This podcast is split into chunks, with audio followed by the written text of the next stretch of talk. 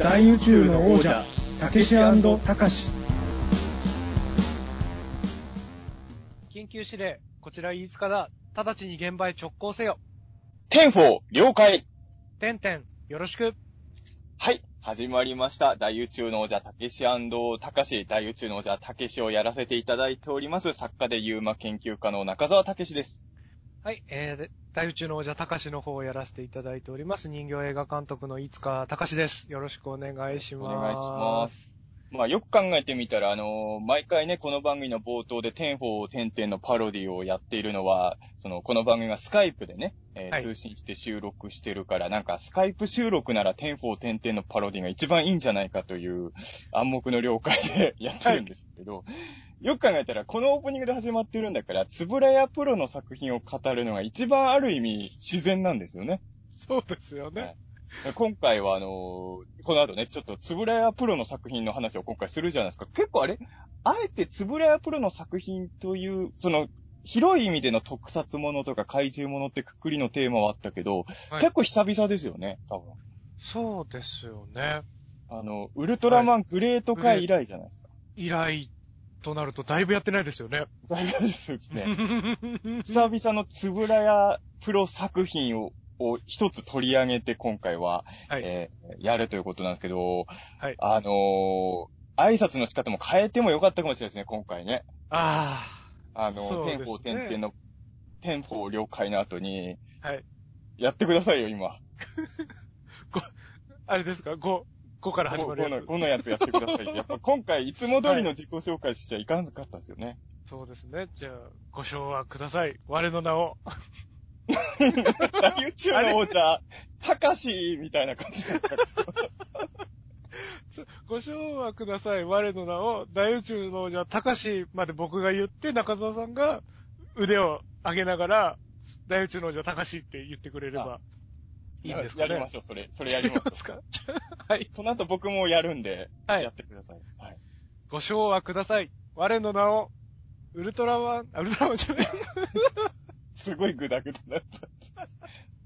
はい。大宇宙の王者、たかし。大宇宙の王者、たかしご唱和ください。我の名を、大宇宙の王者、たけし。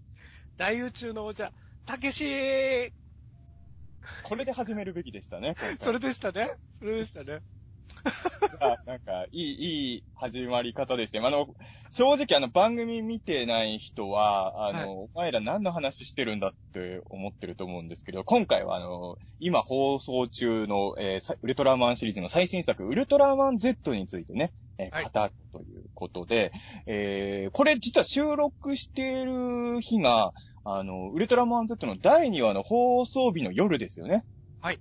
はい。なんでもうあの、まあ、今のところ2話まで放送してるんですけれど、はい割と2話見た直後の、なんか高揚感のまま、はい。はい始めようということになったんですけれど、あの、早速なんですけれど、はい。セブンが変えました？セブンが変えてませんね。茨城でもそうなんだ。売り切れちゃってて、そうですね。僕もね、最初、あの、今回ウルトラマン Z もうな、何が僕嬉しかったって、はいもう始まって速攻に、うちから徒歩10分ぐらいのとこでゴメスが暴れてたんですよ。調布市が舞台になってましたもんね。そうです。あそこ僕ん家から歩いて10分ぐらいの場所なんですよ。で、もういきなりね、そんなご近所で、しかもゴメスですからね。もうウルトラシリーズの最初の怪獣があそこで暴れてるっていうのは、もうそこでテンション上がるんですけど、そこにね、うんまあもうもう今や大人気怪獣になってしまったセブンがロボット怪う獣。やってきてバトルをするっていう感じなんですけど、このセブンガーのソフビ人形がもうめちゃくちゃ売れてるらしくて、で僕も、えっとね、放送、放送翌日か。だから日曜日に、そそれこそあの、ゴメスとセブンガーが戦ってたあの、調布のビッグカメラで買いに行ったんですよ、まずは。そしたら、えっ、と、えっ、と、ゴメスも売れ切れてたし、えっ、と、第1話の怪獣、えっ、と、あの、サメのやつ、えっ、と、はい何でしたっけ？えー、ゲネガーグか。ゲネ、ゲネ、ゲネガーグゲネガーグか。ついゲネザーグってなぜか僕。あの、ゲネガーグもセブンガーもどっちもね、あの、品切れ中だったんですよ、調布のビッグカメラは。で、調布だと、調布近辺っていうと、ウルトラ怪獣のソフビが買えるとかもう一箇所あって、はいはい。あの、声優さんがあるんですけど、声優さんでもソフビ人形売ってるんですよ。はいで、そっちも行ったんですけど、やっぱ売れ切れてて。わでー。その後、調布じゃないところでも何回か、えー、探してるんですけれど、僕、7店舗ぐらい見たんですけど、どこ行ってもセブンが本当に売ってないですね。うーん。うん、だから本当に売れてるんだなぁと思って。あの、昔の食玩のセブンガーを引っ張り出して、それで遊んでましたも買えないから。そうか、僕は、僕はもっとし寂しいですよ。あの、セブンガーの、あの、立体物、指人形しか持ってなくて。あれで引っ張り出して遊ぶしかないという状況なんですけど、まあね、まさかね、セブンガーがこの令和になってこんな大人気キャラクターになるとはね、あの放送前の時点からちょっとセブンガー来そうって雰囲気はあったじゃないですか。はい、ありましたね。でもここまで、まあ僕もやっぱり正直放送前に一番注目してたのがセブンガーだったんですけど、こんなに魅力的なキャラになってるとは正直思わなかったですね。うーんうん。なんかその、ドックのシーンとか、事前にちょっと出てたじゃないですか。はいセブンが収納されてる。ああいうのとか見て、それこそあの、た今回のメイン監督やってる田口清隆監督はもう、それこそスペースゴジラ大好きで、あの、アルファベットの方のモゲラへの愛が凄ましいということで、一部では有名な人だから、はい。すごいその、モゲラ風味みたいなものがセブンガーに込められてるんじゃないんだろうかとか、なんかそういう期待感、またセブンガーっていうキャスティングもちょうどいいじゃないですか、なんか。ちょうどいいですね。これはやっぱりでも、スペースゴジラの頃にモゲラを引っ張ってきたのにもちょっと近いものを感じますし、そうですよね。数あうんるカプセル怪獣の中でも一回しか出たことがないっていう、ちょっとマイナーなところから連れてくるっていうのは素敵ですよね。またあの、なんていうんですかね、その、シンプルにかっこいい形とは決して違うところとかもね、ちょっとモゲラ感がなんかあっていいなと思ったんですけど、あの、1話見たらなんかあれですよね、その降りるときにご注意くださいみたいなアナウンスが出るじゃないですか。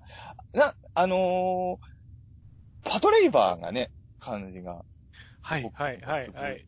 特に今日はあの、今日2話放送されましたけど、2話のあの、整備班の人たちが2話で出てきたじゃないですか。はい。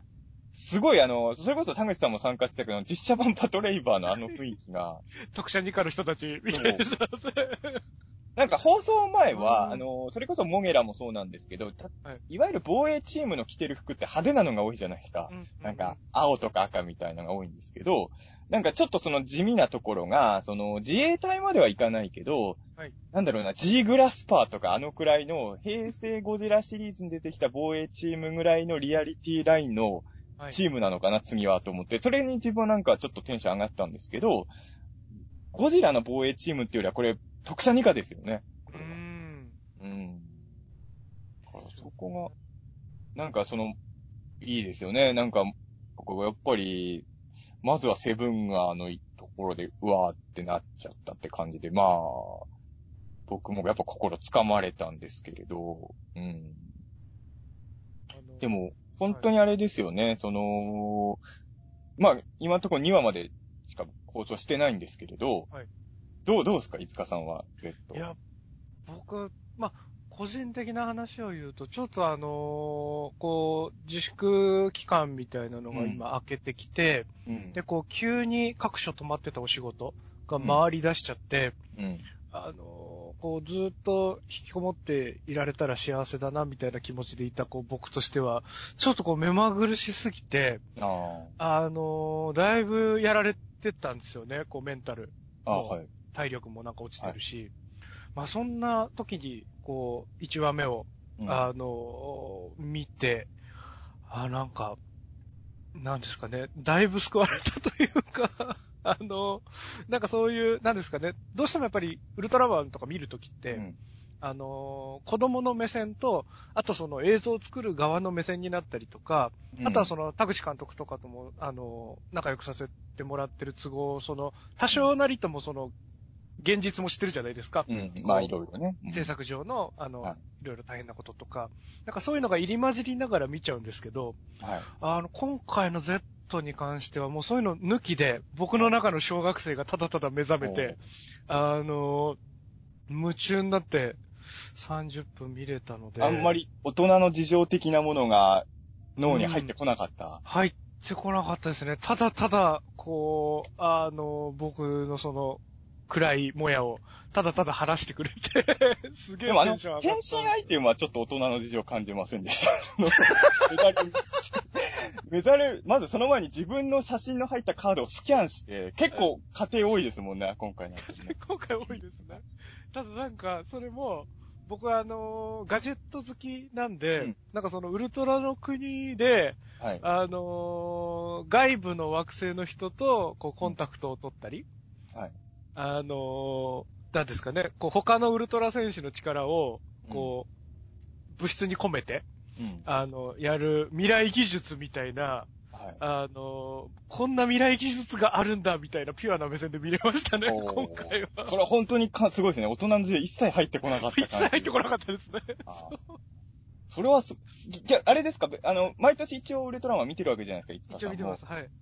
まあ、毎回そうなわけじゃないわけですよね。やっぱりいろんなことを考えながら見ちゃってるシリーズも過去にはいっぱいあったてるシリーズもあるし、そうですね。だから、なんか、こういう、そういうおもちゃシステムがなくて、うん。あの、もうちょっとシンプルだったら、うん。なんかこう、今回のお話には、しっくりくるのになとか、うんちょっと思っちゃうことも、まあまあありましたけ過ど、去何回かそういうシリーズもあったけど、今回は石川さんそれも感じなかったっ。そうですね。一瞬だけ、あの、仮面ライダーオーズがよぎったくらいで、ああ、あでも僕逆にそれはか、あそっか、でもメダルですもんね。メダル3つ読み上げるところで、ああ、そうか、確かにあれもスキャニングでしたもんね。そうなんですよね。そこだけ、そうそう。だからなんか、フォームの名前が、あの、タカトラバッタでタトバみたいな、うんうんあの、ウルトラマンの名前の頭文字取るのかなってワクワクしか。た。けど、あ の頭文字は取んなかったから。あの、歌わなかったですよ、Z の。歌わなかったそれよかよかったなっていうのもあれですけど。僕、一個思ったのは、あの、あれなんですよね、あの、おもちゃのこと考えると、はいあの、春樹を承認して変身するじゃないですか。はいはいはい。まあもちろん、そういうおもちゃ作ろうとしたらお金とかいっぱいかかるのかもしれないし、いろいろ、今の技術ではできないことなのかもしれないけど、せっかく変身のなりきりのおもちゃ出すなら、た、例えば、太郎くんが、太郎くんの写真をやって、なんか、なんか打ち込んだら、太郎を読み込むみたいな、なんかそういうのにできたらね、もっと良かったのにっていうふうにちょっと、なんか、ウルトラマン Z になりきる前に、春樹にもなりきらないと変身できないのかっていうのは、ちょっとだけね、引っかかっちゃったっていうのはあるんですけど、うん。いやなんかそういう応募者全員サービスとかやってくれたらいいですよね。まあ、機械、機械の方が名前言ってくれるかちょっとわかんないですけど。あのね、だから今年本当残念なのは、多分あの、ウルトラマンフェスティバル今年ないじゃないですか。はいになります。あの、ウルトラマンフェスティバルとかって、ちょっとあの、なりきりのビデオ作ってくれるコーナーとかあるじゃないですかありま。すね。なんか、ああいうちょっと大きめのイベントだったら、多分その、子供のそれ用のカードを作ってくれるんじゃないかなとか、そういう夢も持ってた気がしたんですよね。でも、やっぱ、すないじゃないですか、今年イベント。いや、今年イベントないのほんと辛くて、あの、さっきも、あの、すごいグダグダな自己紹介を二人してやってましたけど、はい。ご賞はください、我の名をなんて、あんなのはもう、賞で一番盛り上がるじゃないですか。盛り上がりますよね。ね、今年だからウルフェスのライブステージないってのがね、すごい残残念けど、い残念ですよね。や、でも僕も本当にそういう意味で言うと、僕も毎年、あのーウルトラマン、あのまあ、ニュージェネレーションシリーズというか、まあ僕が物心ついてから始めて、あの、テレビシリーズとしてはまあ僕はティガ以降になるわけですね。まあグレーはいはい。最初にあったは新しいウルトラマンっていうのは僕にとっては、えーグレートなんですけど、はい。まあ、グレートパワードってちょっと特殊だから、一気に全話は僕見れなかったので、まあ、でもそうか。僕、だから、ガイア以降は、毎週ちゃんと見てるんですよ。うん。あの、ティガは、あの、ちょっと、あの、ちょっとウルトラ反抗期の時期だったんで、はい。これはもう今となった、今となったら痛い過去ですけど、ティガの時はもう僕、中、中3か、中3になってて、その、まあ、ゴジラ好きっていうのですごい有名だったんですけど、怪獣好きで、で、なんかウルトラマン始まる時に明らかにバカにする感じで、ウルトラマン始まるねみたいな感じで僕が来て、ウルトラマンとか好きなんでしょみたいにもう完全にバカにするモードで、もうクラスメイトが来るから、はい。もう今となってはこんなこと言ってた自分恥ずかしくてしょうがないんですけど、あの、ウルトラマンと違ってゴジラは大人が見ても面白いんだよっていうね。あの、一番痛いことを言って自己弁護、もう自分を守ってたですよね、中3の頃。はいはいはいはい。だから、ティガが始まった時もすごい気になってるんだけど、あの、俺はそんなにウルトラマンには興味がない人間なんだって自分自身も洗脳をしてたんですよね。うん。はいでもやっぱ気になるから、ちょこちょこ録画したのを見てたら、まあ、全部の回ではないけど、たまにすごい面白い回があって、はい。で気がつくとやっぱティガは途中から全部見るようになってて、ただ、うんティガが好きすぎたせいで、あの、ダイナはまたちょっと一旦離脱して、また後半ずっと見るっていう感じだったんですけど、ガイアからは、あのーその今回の Z の2話までですけど、毎回ずっと追っかけてる感じなんですよ、僕。は。で、毎年、まあ、もちろんシリーズによって、あの、好きの量は違いますよ。この作品とこの作品だったらこっちのが大好きみたいなのとかはあるんですけれど、はい。まあ、そういう意味で言うと、まあ、まだ2話までしかやってないんですけれど、Z は相当いい駆け出しだなと思ってて。あの、まだ2話までしかやってないから、あんまり、ちょっとね、あのーどこまで言えたものか、ちょっと自分でも悩んじゃうんですけど、あくまでも2話までの印象で言うなら、僕、もしかしたらニュージェネレーションシリーズで一番ハマってるかもしれないですね。うーん。銀河以降か。銀河以降はいのウルトラマンで、ここまで最初の2話に熱くなってたなんて、もしかしてないかもしれないかなとは。うん。あの、2話はね、今日放送したばっかりですけど、僕、先週第1話って、ほぼ毎日見てましたよ。はい。あの、寝る前に、とりあえず Z 見て寝てましたよ、先週は一週間。あの、ちょうど30分ぐらいだから、うんもう疲れ切って布団入った時に、もう映画とかもね、正直レレコーダーに溜まってるんですけど、それは処理できないじゃないですか。はいはい。とりあえず Z を見て、あの、眠くな、もう限界のとこで寝ようと思ったら、結局最後まで見ちゃうんですよ。はいはいはい。Z の位置はすごい、びっくりするぐらいテンポ良くないですか？うーん。無駄がないですよね。結構その、なんですかね、処理しなきゃいけないっていう言い方しちゃうと悪いですけど、その、見てるお子さんとか人に伝えなきゃいけない情報とか、こういう人はこういうキャラだよ、この人とこの人はこういう関係性だよとかが、割と多いにもかかわらず、まあ、盛りだくさんでテンポ良くて、でもちゃんと伝わる内容になってますもんね。ね。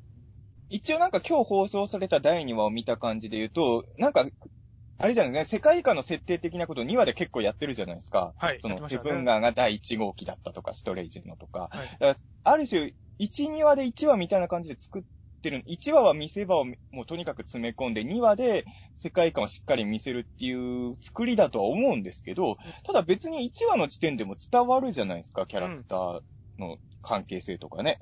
だから、本当によくできてる1話で、で、まあ、僕何回も見てて思ったんですけど、1話って、あ、ほ、ほとんど特撮シーンですよね。特撮シーンっていうか、すごいですよね。人間だけのドラマシーンが入れる余地がないぐらい1話はもう見せ。詰め込むところがありすぎて、だから、そうそうそう。本当にね、1話何度でも見返せるんです。だから僕先週本当毎日、しかも毎日見てたって言っても最初の土曜日は土曜日だけで僕4回ぐらい見てました。だから先週ずーっと見てたんですけど、はいはいはい。うん。だから、そうですね。とにかくテンポが良いので、全、全部面白かったですね。で、まあの、ほとんど特撮シーンって言ったけど、ドラマシーンも良くて、僕意外、あの、どうしても、あの、見終わった後すぐ興奮して僕 SNS とかでも感想いくつかツイートしたんですけれど、はいどうしても僕最初にやっぱ怪獣のこととか言いたくなっちゃうじゃないですか。ただ、意外と、意外とって言っちゃあれだな、あの、意外とっていうか全然意外とじゃないんですけど、ストレイジのキャラクターいいですよね。いいですね。いいです、いいです。面々ってことですよね、うんストレージの。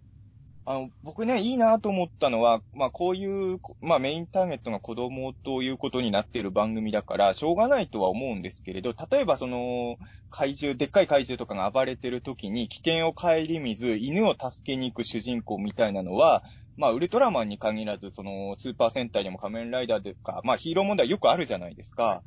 でもその、なんか絶妙のバランスで Z 成り立ってるなと思うのは、犬をたす、あの状況で犬を助けに行くことを、あの、素晴らしいことだって感じでも作ってないじゃないですかう。ん、うん、うん。うんそこは僕すごいグッときたんですよね。あの、大体の番組だと、ああいう状況で、どんなちっちゃな命でも助けに行くんだって突っ込んでいくことはもう100%全みたいに描く作品が多いじゃないですか。でもそこに対して隊長が言ってることってすごい、そうだよなと、あ、そういう言い方するんだと思ったのは、あれでその、陽子ってね、今回のヒロインが、あのー、春樹を踏み潰しちゃったら一生、もう振り払えないようなトラウマになるんだぞ、みたいなことを言うじゃないですか。うんああいう、なんか、ただ単に規律を守れっていうと、それはそれで嫌なキャラみたいになっちゃうじゃないですか。なんかすごい、誰が聞いても納得できる理由で、確かに命を守ることは大事だけど、あの状況で無茶すると、もっとやばいことになる可能性だってあるぞっていうのを、さらっと言うところとかが、すごい痺れたんですよね。いや、いいですよね。だからそこのこう、なんですかね。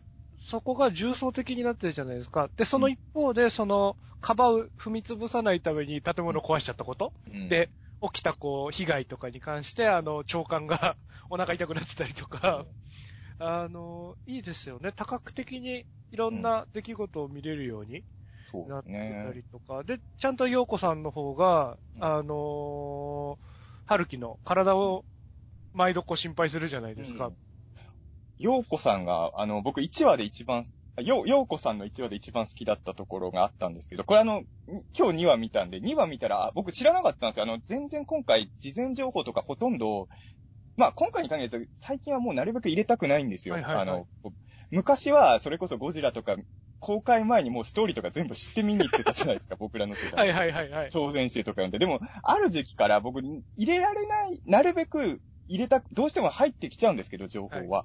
なるべく事前に情報入れないで、本編見たい派に今は僕なってるから、あの、ヨーコのキャラクター設定とかも全然知らずに見てたんで、2話見てちょっとびっくりしたんですよ。その、年上の男性好きのキャラ設定とか知らなくて、僕は。はいはいはい。だから、2話見て、あ、こういう一面もあるキャラなんだって知ったんですけど、1話で僕、陽子が、あのー心つかまれたのは、さっき言った、その、陽子にトラウマを背負わせるとこになるところだったんだぞって隊長に言われた後に、陽子が小声で、そうだぞって言うじゃないですか。あそこが1話で一番好きなよ。あの、あれいくないですかあの小声で、そうだぞっていう。そうだそうあれで僕はもうね、キュンと切れましたね。だ。いやー、好きだぞ。こ俺このヒロイン好きってなりましたね。ね。度量があるなって思いますよね。そ のちゃんと。えなんか、ちょっと雰囲気がだから大人なんですよね。その、なんか、もちろん子供が見ても伝わる世界観なんだけど、なんか対応がみんなちょっと大人の芝居ですよね。いいですよね。で、2話見たら確かにその、今回ネロンガに一回セブンガンが初戦でやられた後も、ハルキがややられちゃいましたって言った後にも、なんか、もう、あんな消えちゃうやつどうしようもないよね、みたいな感じで、もう、次、対策頑張ろうねっていう感じですもんね。あれとかももう、理想の先輩じゃないですか、あのあれを見た瞬間、僕の仕事で付き合ってる先輩何人かを陽子さんに変えたいと思いました。お前ら、ちょっと陽子先輩見習いよって、やっぱ、な何人か思い浮かんじゃいましたよね、あれはね。まあまあ、手柄は持ってっちゃうし、ミスは押し付けてくるし、あの、こっちのミスは、もう鬼の首取ったように、あの、攻め立てるっていう先輩らは、まあ、いっぱいいますからね。だから、あの、陽子、陽子先輩いいですよね。なんか理想の、で、またね、その2話でその年上好きっていうのところで、しかも、ウルトラマン、ウルトラマンっていうもの、ものにすら年上男性として見るっていう、はい。ちょっと、あの、そういう意味で言うと、なんだろうな、わかりやすい萌え要素みたいなのが2話でさらに付け足されたことで、あ、そういう一面も持ってるんだってなって、いいですね。いいヒロインだなと。ねまた、ヒロインで言うと、もう一人も良かったですよ。お太田良かった。科学担当の。うん。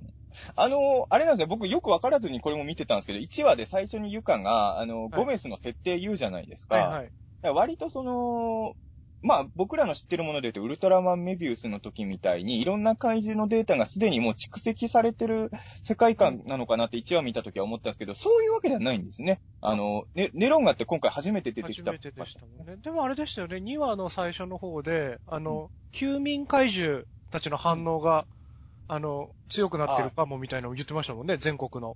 ちょっとキングオブモンスターズっぽかったですよね、あの。確かに。なんか、怪獣自体はいる世界観なんでしょうね。ネロンガが出てきたことがなかっただけで。だから、おそらくメビウスの時みたいに、過去のウルトラシリーズに出てきた怪獣が全部確認されてる世界じゃないけど、うんある程度は怪獣が把握されてる世界観っていうことですよね、多分あと、これもわかんないんですけど、1話見た限りで言うと、その、ゲネ、あの、ゲネザーグ？ゲネガーグか。えっ、と、ゲネガーグ出てきた時に50メートルっていうサイズに結構びっくりしてたから、はいあの世界観だと20メートル級とか、もうちょっと10、10メートルとか20メートルとか、そんくらいの怪獣のが出る率が高い世界観なのかもしれないですね。うーん。で、あの、1話の時は思ったんですけどね。うんうんうんうんでもあの、そうなんですよ。だからユカが、その、怪獣好きの女の子みたいなポジションじゃないですか。はい。であれもな、ただ、その怪獣好きなんだけど、別に怪獣を保護しようっていうポジションうん。でもないじゃないですか。うんうんうんうん。そこら辺がやっぱり好きですね、僕は。ねやっぱりその、だから、あの、2話の最後とかも無邪気に、うん、あの、ネロンガの、あの、解剖ねというか、解剖しようって、解剖しウキウキしてるのとかちょっとびっくりしましたもんね。あれを、でもね、やっぱそうだと思うんですよ。あの、やっぱ怪獣ものって、僕らも怪獣大好きじゃないですか。で、はいやっぱ怪獣倒されるたんびにかわいそうって僕らやっぱもちろん思うんですけど、現実に考えて怪獣がも暴れ回ってる世界観で、怪人、人間よりある意味怪獣に肩入れしてる人がもし身近にいたら、やっぱ引くじゃないですか。はいはい。あの、そそれこそキングオブモンスターズのサノスおばさんじゃないですか。その、怪獣側に肩入れしてるやつやばいじゃないですか。はいはいはい。うん。あ、僕だからね、そういう意味で言うと僕よくゴジラで言うと VS シリーズ世代っていうし、実際 VS シリーズ大好きなんですけど、はいちょっと後半は三枝美紀がゴジラに寄りすぎたとは正直思ってたんですよ、中学。と当時その、スペースゴジラの時僕中1なんで、はい要は小学生の頃の三枝美紀はまだついていけたんですけど、中学生になったら、ちょっと三枝美紀やばいんじゃないかってやっぱ思ったんですよね。可愛いけどやばいぞっていう。かわいいけど。中学生ながらに思ってたんで、やっぱりそうなんですよ。やっぱ、もちろん、かわいそうなんだけど、あんだけ街で暴れ、街、まあ暴れる意志がなくても、でかいものが街を動いてたら人がいっぱい死んじゃうわけで、現実で考えたら、僕も怪獣大好きだけど、現実に怪獣現れた時に、あの、倒しちゃいけませんとはやっぱ言えないじゃないですか。うん。そんなことツイッターにツイートできないじゃないですか。そうですようん。ね。だからだからそなんかの、野生、大きな巨大野生動物として、どっかにいるんだったらいいですけどね、その街に出てきちゃったりして、被害が出たりとか、亡くなられた方が出た時点でこう、保護しようっていう意見は、なかなか言いづらくなっちゃうと思いますもんね。あの、マットみたいに、あの、無人島に眠ってた怪獣を発見して、よし、倒すかってなるのは、あれはダメだと思うけど、街とかに出てきちゃったらね、これはもう、対応するしかないっていうふうに、やっぱり思うので、そういう意味で言うと、ゆかが怪獣好きって設定は僕これ放送前に、それはな知ってたんですけど、どういうポジションの好きなのかは分かってなかったんですけど、いい感じの好きさですね。うんその、怪獣倒したらかわいそうだよ、みたいな感じの女の子じゃなかったんで、ちょっと安心したというか。うんだなんかこう、いろんな感じ感の人たちがいて全然良くて、だけどもしばしばその物語で、例えばはいおお子さん向けとかで描こうとするときに、ことさらにその対立というか対比を目立たせることで、うん。あの、わかりやすく伝えようとする手法があったりするじゃないですか。うん。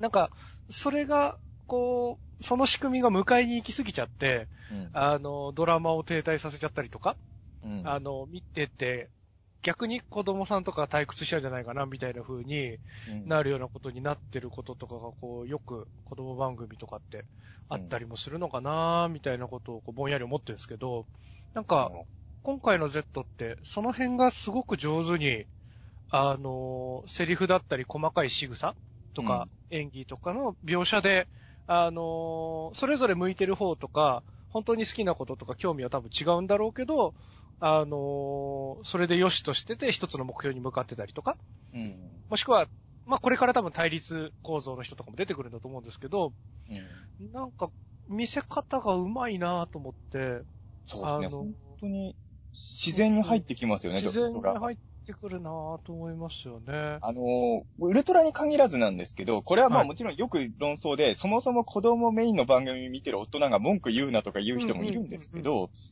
あ多分子供を喜ばせるためにわざとらしいギャグシーンを作ったんだろうなっていうシーンが入るヒーローものってあるじゃないですか。ありますね。そういうのがないじゃないですか、Z は。はい。で、ぼ、僕はやっぱりね、うーん、いや、あのーまあ、ウルトラマンのメインターゲットが誰なのか置いといてですよ、この際ね。はいはい。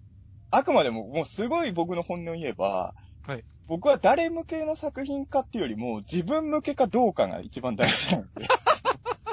そりゃそうなんですよ。自分が楽しむために見てるんだから、それは。はいはいはいはい。だから僕はやっぱり大事だと思うし、あとはまあ、仮面ライダーとかもそうですけど、例えば、あのー仮面ライダーの、最近の仮面ライダー、まあ最近っていうかもう結構前からですけど、ショッカーの怪人とか昭和のライダーとかも出すじゃないですか。はいまあ、ウルトラマンもそういうことを、まあ、今回のね、ネロンが出したりもしてますけれど、それって言ってしまえば昔からウルトラマン見てる人へのファンでもある、あ、ファンサービスでもあるわけじゃないですか。だからやっぱり、作ってる方もある程度大人のファンのことも意識してるわけだから、あの、子供がメインのものだから、大人は、あの、なんか変に思うことがあっても我慢しろみたいな風潮はちょっと僕は違うと思っちゃうんだよね。それとこれは話が別かなとははいはい思はい。って。で、もちろんあの、イベントとかに行ったら、その、あの、子供の邪魔するようなことはしちゃダメだとは思うんですよ。その、ショーとかで子供の、あの、前に大人が群がって、子供が見えなくなってるとか、そういうのはもちろん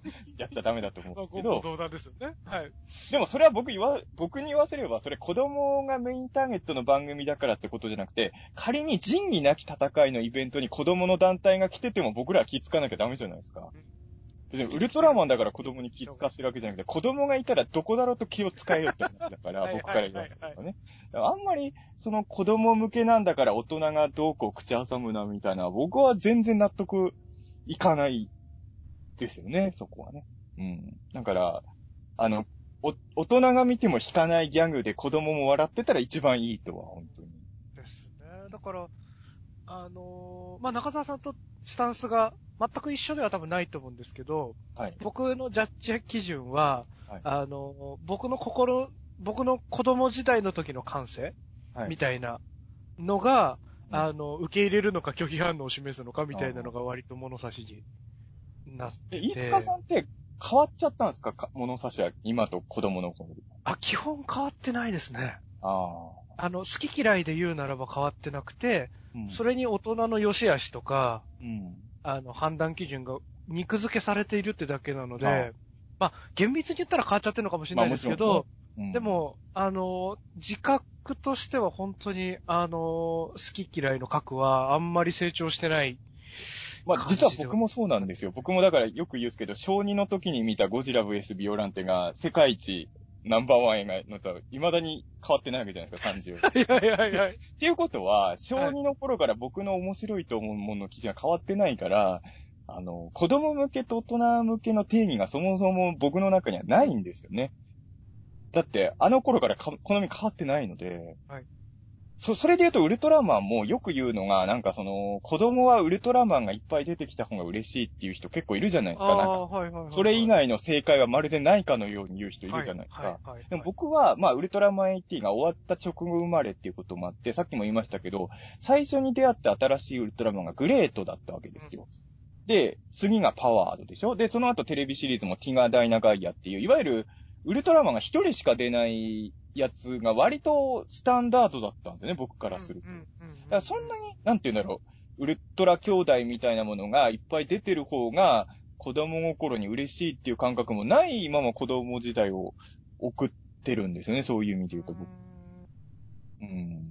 だってグレート別にウルトラマン一人でも僕ら物足りなくなかったじゃないですか。全然良かったですね。だから多分僕もその辺の感覚一緒で、なんかこう、なんですかね、すごいひどい言い方をすると、うんそ、の、例えばグレートだったらグレートっていう、あのヒーロうんー、が活躍する話なのに、うん別のウルトラマンが例えば来ちゃったら、なんかうんノイズになるぐらいに思ってる子供でしたね。あ、でもね、それわかります。だから、まあ、ただこの子供ってのは難しいのは、今のウルトラマンのメインターゲットって幼稚園児ぐらいだったりする可能性も高んですよね。はいいはい、そうですね。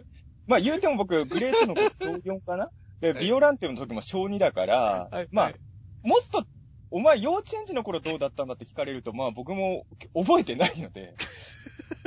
たただ僕よく言いますけど、前大宇宙の王者でも話しましたけど、はい。僕4、5歳の頃に空の大怪獣ラドン見てめちゃくちゃ感動してますからね。あんまり別に怪獣がいっぱい出てる方が、で、まあ、ちね、あの、小1か小2の時に見た原始怪獣ドラゴンドンはめちゃくちゃつまらなかったっていうのは当時思ったんで、その、怪獣の出番によって面白いつまんないを変えてるわけではないっていうね。はい出番少なくても面白いものは面白いしっていう。面白いですからね。うんそう、だから僕はしかなり神経質な子供だったんで、はい。その4、5歳とか幼稚園児ぐらいの時は、はい。あの、タイトルにないウルトラマンが出てくるのが大っ嫌いでしたね。ええあ、そこまで？ウルトラ6兄弟って言ってくれればみんな出てきてくれていいんですけど、あの、違うタイトルなのに、この人なんでいるのみたいな、自分の番組に戻ってみたいな風に思ってましたね。あ、それはすごいですね。僕そこまででは、いや、ウルトラ兄弟出たら出たで僕はまあ嬉しくはなってた人なので、うそうなんんです。よね。だから、あの、というのもなんか、多分なんですけど、ウィンスペクターが僕すごい好きだったんですけど、はい。あソルブレインにスーパーファイヤー、うんウィンスペクターのファイヤーが、あの、途中からゲストで出てきてはい。たじゃないですか。出てきましたね。はい。あれがなんかすごいショックだったんですよね。ええあ、そうなんですか。僕は燃えてました、それ。ファイヤーが、大好きなファイ、一番大好きなファイヤーが来てくれたのは嬉しいんですけど、うんなんか、ソルブレインがお味噌になっちゃってるというか、ソルブレインがかわいそうみたいな気持ちになっちゃって、なんかもう頭が壊れそうになったんですよね、あのと、あの年。僕はその手のやつで子供の頃に苦手だったのは、はい。新選手のが強くなるじゃないですか、大体。あ、はいはいはいはい。だなんかその、まあ、僕の世代で言うと、あの、はいまあ、あの頃って結構そのスポットライト意外と当たってたんですけど、ウルトラマンストーリーとかにスポットライト結構当たってたと思うんですよ、絵本とかで。はいはいはいはい。で、ウルトラマンストーリーって結局太郎が一番強くなるような感じになるじゃないですか、ポジション的に。そうですね。はい。それがなんかね、僕も長男だったっていうのもあるのかもしれないですけど、なんかね、初代に敬意を払って欲しかったんですよ、僕はね。うーん。だから初代マンが一番強い、あ、だから僕、超投資劇伝とかが一番、はいはいはいはいはいはいはい。初代マンが一番強いっていうのならわかるんですけど、はいはい。太郎が一番強くなるってなんか、兄の立場ないじゃないですか。そうん、っていうのはなんか、そういうのってでもなんかその、テレビくんとかテレビマガジンだと新戦士の能力比べみたいのが当時、うん。今のはそういうのやってるかどうかだけど、僕が子供の頃は結構あって、誰が一番ジャンプ力あるかとか結構載ってて、大体ライダーにしろウルトラマンにしろ、初期の頃のやつのがやっぱ弱いじゃないですか、設定だけに。それが子供の頃に僕すごい嫌いでしたね。あ、だから鉄人28号 FX は子供の頃に許せなかったですけど、第一。旧鉄人がかませになってますから、ね。そうですよね。あんなの良くないですよね。ああいう、まあ、僕もあれはショックですもんね。ですよね。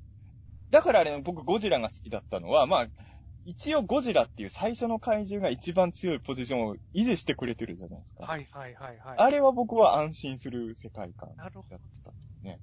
ありましたね。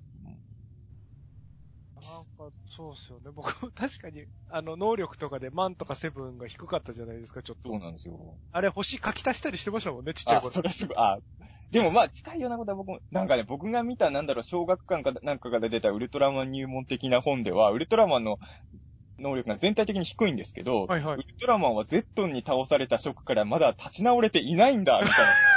いやいやいやいや、と思って。なんか、多分ウルトラマンの数値が弱いことのフォローとして書いてる文章なんですけど、はいよりひどいじゃないですか、そんなんね。そうですよね。かわいそうすぎますよね。ああいうのは、あれなん、だからよく言うのが、その仮面ライダーの、あの、プロデューサーの白倉さんとかが言ってるのとか、本とかでよく読むんですけど、子供は今の戦士が一番好きだと思うので、みたいなことを結構書か、言うじゃないですか。あれはちょっと僕は、本当なのかなって疑いはちょっとありますけどね。ただ、そうは言っても、昔仮面ライダーの映画であの、平成ライダー対昭和ライダーの映画あったじゃないですか。ありましたね。あれで、あの、投票で多かった方のオチが公開するっていうのがあって、僕あの、やっぱり映画館で見てるときに、昭和ライダー勝っちゃったらどうしようっていう不安は、ちょっと、やっぱ、僕なりに子供に気遣ってるというか、んんんそうあのですよね。、大人がね、その別に昭和ライダーに投票してるのが全員大人とは言わないですよ。子供だって昭和ライダー好きな人いっぱいいるから好きな子いま、すかるけど、はいあれでもし昭和ライダーが勝っちゃったら、ちょっと、やっぱ映画館で見るから周り子供いっぱいいるわけですよ。昭和ライダー勝ったらどうしようってすごい心配にあったんですよ。だから、複雑なんですけどね、そこはね。うん。そうですよね。ただ、まあなんかその、現役のヒーローが一番っていうのは子供の頃に別に求めてはいなかったかなっていうのは。うん、うん、そうですよね。だなんかこう、でまあ、ちっちゃい頃はただただそういうなんか神経質さだけがうん表面に出てるだけはい。でしたけど、ちょっとやっぱ小学校とかに上がってきて、確かにその出てくるのはあんまり、元々が出てこない方が好きだったんで、うんあんまり嬉しくはないですけど、なんかその、元の出てくるヒーロー、あなんですかね、その、元々の看板番組の主役のヒーローと、そのゲストで来る人の立ち位置とかが、うん。まあ、ちゃんと、あの、意味が物語上、ちゃんと意味があって、かつそのゲストで来る人たちが、あのーちゃんとその、その人たちの元々のものに即してたりとか、うん、なんかこう、僕の中で腑に落ちてれば、あの、全然大丈夫にはなっていきましたけどね、ゆくゆくというか。でも確かにその作品の世界観を大事にしてほしいっていうのは、た多分これは僕がだから最初のウルトラマンがグレートで思春期にティガダイナガイアを見てるっていうのもあるからだと思うんですけど、ひそれぞれが一つで世界観が出来上がってるじゃないですか。はい。なんか、そういうものが一番落ち着くる。だから僕は、あの、それこそ、レオに出てきてる諸星団がセブンの諸星団と繋がってると思ってないんですよ、僕は。はいはいはいはい、完全パラレルワールドだと僕は思ってる。だって、うんうんうんあの諸星団があの諸星団の性格にはなんないんですもん、絶対。そうですよね。何があったのかなっていうぐらい ところはありますもんね。だからそういうなんか、さ作品は全部バラバラのパラレルでできてるんだっていうふうに僕は昭和のウルトラマンとかを見てたので、うんうん。まあ、そういう意味で言うと、Z が今後、あとどうなるかわからないですけど、第1話を見る限りで言うと、意外とその、もう、いわゆる僕らの世界に近い、近いくはないんか怪獣は出てるけど、あの、つまり50メートル級のヒューマノイドタイプのエイリアンみたいなセリフとかあるとグッときますよね。そのそうですよねウルトラマンの、今までのウルトラマンの世界引き継いでない独立した世界の話やるんだぞっていう宣言がそこに。あって、で、あの、まあ、言ってしまえば1話の時点では、ゼロとかもほんと顔見せぐらいで、ある種一時退場して、ぐらい、あのくらいの感じがちょうどいいのかなっていう、1話としてはですよ。今後、きっとゼロの活躍するかもあるとは思うけど、すごい見やすかったか見なと。やすかったですよね。師匠、あ、弟子なんだなってことはちゃんと伝わるし、あそこも僕良かったと思ったのは、あの、宣伝で、ウルトラマン Z はウルトラマンゼロの弟子なんだっていうふうに最初、最初に発表されたの多分そこですよね、売りとしては。そこでしたよね。はい。うん。で、僕正直、はい Z の、あ、ゼロの弟子っていうのにそんなに燃えなかったんで。はいはいはいはいはいはい。いや、もうだって最近散々、もうあの、セブンの息子から始まって、太郎の息子もいるし、ベリアルの息子もいるし、ちょっとね、まあ、ゼロの息子はさすがにまだ早いとは思うけど、うん。うん。なんかゼロの弟子ってちょっと、やっぱりた、それこそベリアルの息子とかと比べてもちょっとインパクト薄いじゃないですか、太郎の息子とかと比べて。だからゼロの弟子ってそんな売りになんのかって思ったら、あのーはい自称弟子ってキャラクターがいいっすよね。。うんうんああ、自称なの？と思って。いいキャラですよね。僕、あいい全然、あキャラですよねの、ゼロに認められてる弟子ポジションよりいいですよね、あれね。うん、いいですよね。そうそう。僕ね、あの、ボイスドラマもすぐ聞いたんですよ、あの、あ一話。はいはいはいはい。しょ、あのね、僕、ボイスドラマは、あの、大河の時からやってんのか、あのーそんなに追っかけてなかったんですよ。本編は見てても。でも、はいはい。Z 見た後すぐボイスドラマもこれは聞かなきゃって聞いたら、あの、すごい、それでもキャラが出てて、Z, Z のあ、の、なんでゼロに、聞きました？ボイスドラマ。ボイスドラマ聞きました。あうんあれですもんね、あのー ゼロに弟子入りした理由いいっすよね、あれね。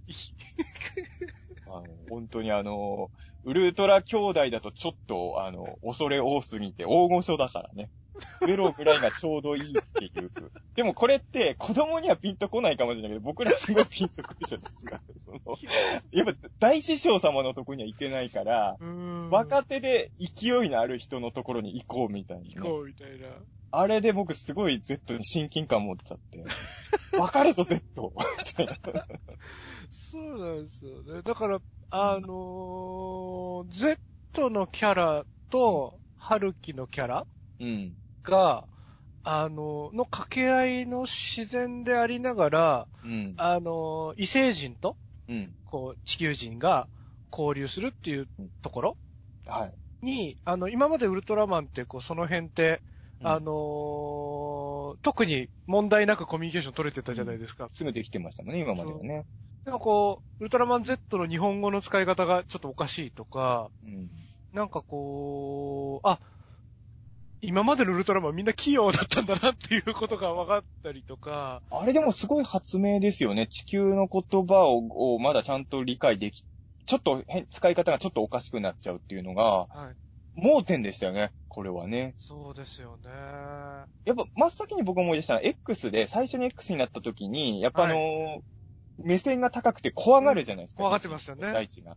はいあれはもうしん、あれも確かにと思ったんですけど、今回のあのコミュニケーションシーンもすごいいい、良くて、ですよね。で、ギャグシーンとしてもちゃんと成立してるし、だし、しかもあれですよね、いつかさんの嫌いなわざとらしいギャグシーンじゃないですもんね、全然ね。そうなんです自よ、ね。然に笑わせてますもんね、あれね。自然に、もう無限にあの二人の掛け合いは見てられるなっていう。確かにで、。2話でも良かったっすもんね。よかったですよね。この二人の掛け合いずっと見れるなと思って。そうそう。で、また、春樹の性格、Z の性格も、まあ、なんかこのご時世に、あのーすっきり見れる、あの、うん前向きで、すごくいい人たちじゃないですか。あの、春樹いいなと思ったら2話見たら思ったのは、あの、年功序列をすごい意識してるという。意外と子供番組ってこのキャ手のキャラ少ないじゃないですか。少ないですね。別にね、なんか、先輩相手にももう友達感覚。まあ、それが今の時代なのかもしんないけど、はいはい。そういう意味で言うとあれなのかな？これ田口さんの好みなのかもしれないけど、オーブの時もちょっとそういう要素あったじゃないですか、先輩ああ、をちょっとありましたね、うん先輩後輩。なんか、やっぱり僕らはこういうのが落ち着くというか、なんか先輩に、先輩とやたらフレンドリーな関係性って見ると、なんかちょっと違和感僕らどうしても感じちゃうじゃないですか。うんうんうんうん。だからそこも、なんかご繊細って聞いた途端、Z さんになるところがね、ちょっと、あ、いい、春樹いいなぁと思う。でもなんかその年功序列を、あの、敬うことを別に良しともしてないし、うん悪しともしてないスタンスで描いてる感じがいいですよね。うまいですよね。だから1話の犬助けたとこのくだりと一緒ですよね。その、はい。完全にどっちかに寄らないっていうね。すごい、すごい大人の脚本ですよね。大人の仕事をされてるなそうですよね。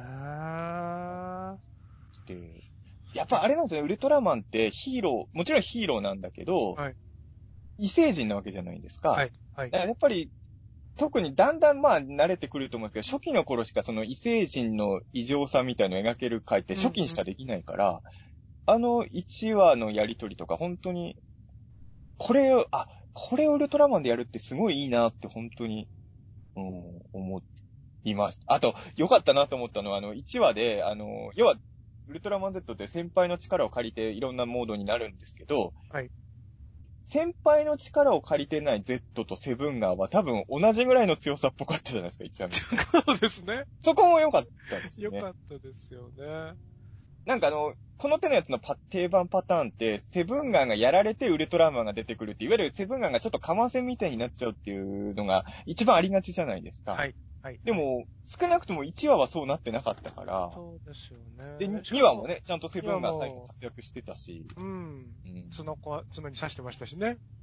まあ2話でね、セブンガンがちょっと劣勢なのはしょうがないですよ。ネロンガって、僕も気づいてなかったけど、ロボット怪獣の天敵だったんですね。そうですね。電気ロボット怪獣食うやつだから電気ですからね。うそれはしょうがないと思って。うんねあら、あれ、オープニング見てると、はいウィンダムも出てきてるじゃないですか。多分2号機なんでしょうね、2号機。ってことですよね。うん。いや、なんか、やっぱ僕がこう、そうですね、見たかったその、人間とウルトラマンがなんか、ちゃんと、割かし拮抗してる状態で、うん。あの、協力する姿とかがうん。見れるのかなって、まあ、どんどんインフレーションしちゃってうん、あの、人間側があんまりうまいこといかなくなったとしても、なんかきっと役には立ってくれそうな話になりそうですもんね。こう、意味はなくなるわけじゃなくなりそうだから、良さそうだなと思って。僕あの、放送始まる前にもう一つやってるポッドキャスト番組のあの、ピーターン通信の方で、はい。あの、ウルトラマン Z に出てきてほしいロボット怪獣を語ろうっていう会をやったんですけれど、はいはいはい。あのね、それの時にね、本当まだ情報その頃出てなくて、まあ、セブンガーとかが出るなって出て、情報出てたんですけど、はいはい。あの、その時の予想では僕ね、基地がビルガモだと思ってたんですよね。あー、なるほど。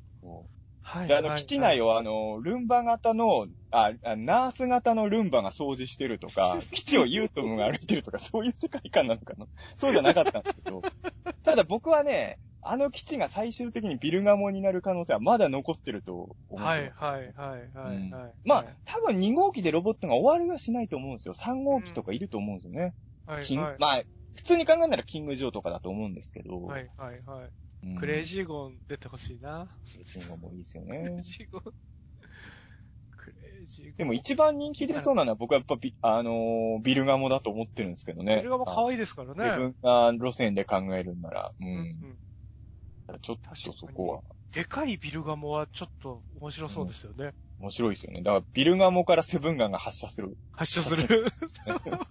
マクロスみたいなデカさの。みたいな。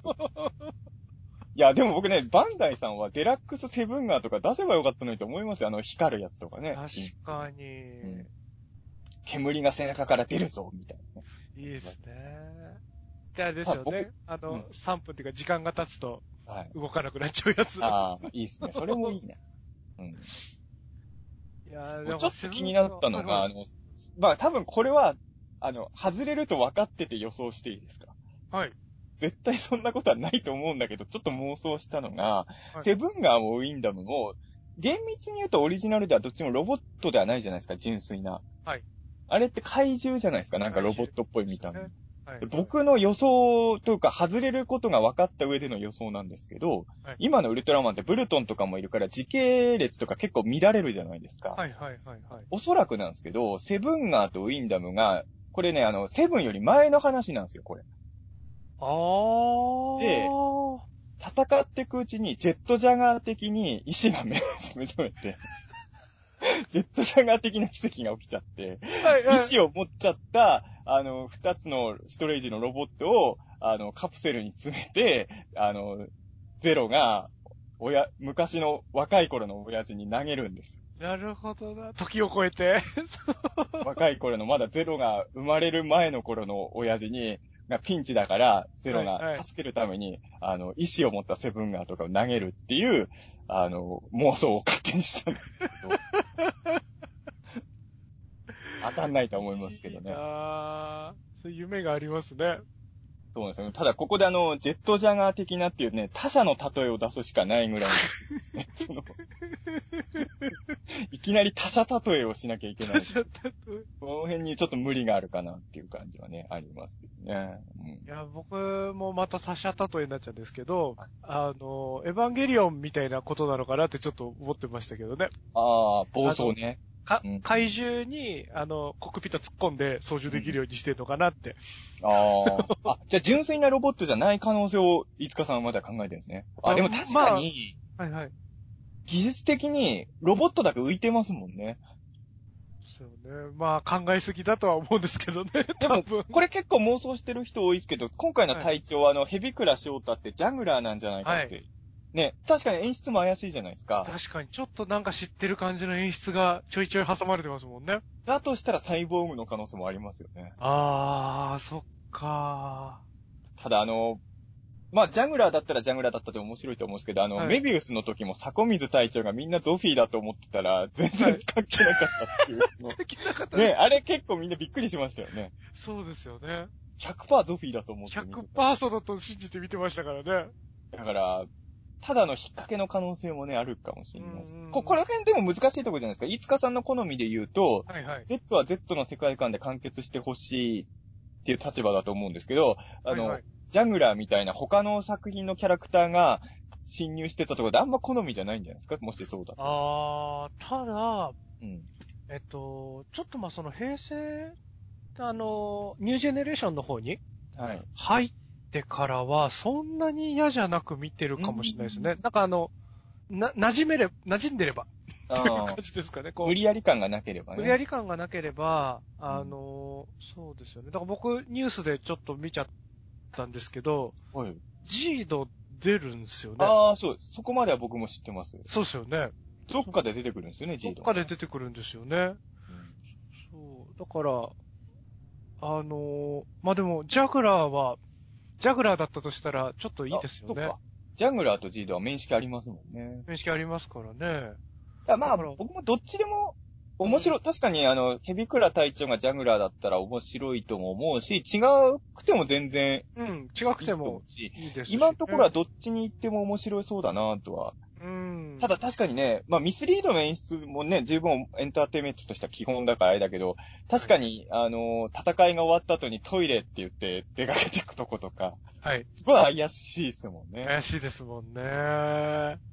うんそうだよなあ、でも僕、ジャグラーで思い出したんですけど、要は、ジャグラーが受けたからだと思うんですけれど、あのー結局、その、OV 以降のウルトラマンって、毎回、シリーズを通してのヴィランがいるじゃないですか。うんうん、いますね。今はい。回で言うと、あのー、カブラギ深夜っていう、その、1話の最後にその、ゲネガーグの中に潜んでた、えーはい寄生生物に取り憑かれた人ですよね。はい。あのーあれがまあ、いわゆるシリーズのヴィランだと思うんですけど、うんうん第2話でいきなりもう出てなかったじゃないですか、カブラギ出てなかったですね。それが僕びっくりしたし、ちょっと嬉しかったですね。はい、はい、はい、はい。あの、別にそれはカブラギが出るの嫌だって意味じゃなくて、うん。その、要は、ウルトラマンって、その、いろんなパターンの話が欲しいから、通しての敵が毎、だ、例えば別にルーブとかも毎回、あのーとヴィランがいたわけじゃないじゃないですか。はいいない回もあったじゃないですか。やりましたね。だからそういうので言うと、2話でいきなりカブラギガさんが出てこなくて、普通に野生のネロンガが暴れる話が、てか僕うん2話見てね、見終わったと思ったのは、見終わったとっていうか途中でなんか終わったんですけど、こんなにシンプルなウルトラマンらしいウルトラマン見るの久々だなと思って、ん。すごい、ド忠実なウルトラマンじゃなかったですか、第2話。そうですよね。謎の怪獣が出てきて、それに対策するために頑張るっていう話ですもんね。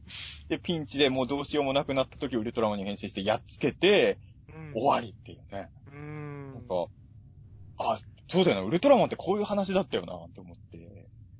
なんか久々だからちょっと感動しちゃいましたね。いいなって思いましたよ、ね。やっぱウルトラマンンのフォーマットってすげえよくできてんだなすご。くよくできてますよね。そうだよな。だなんかこう、確かにそのシリーズとしてのヴィランがいることに関しては、全うく僕嫌ではないんですけど、はい。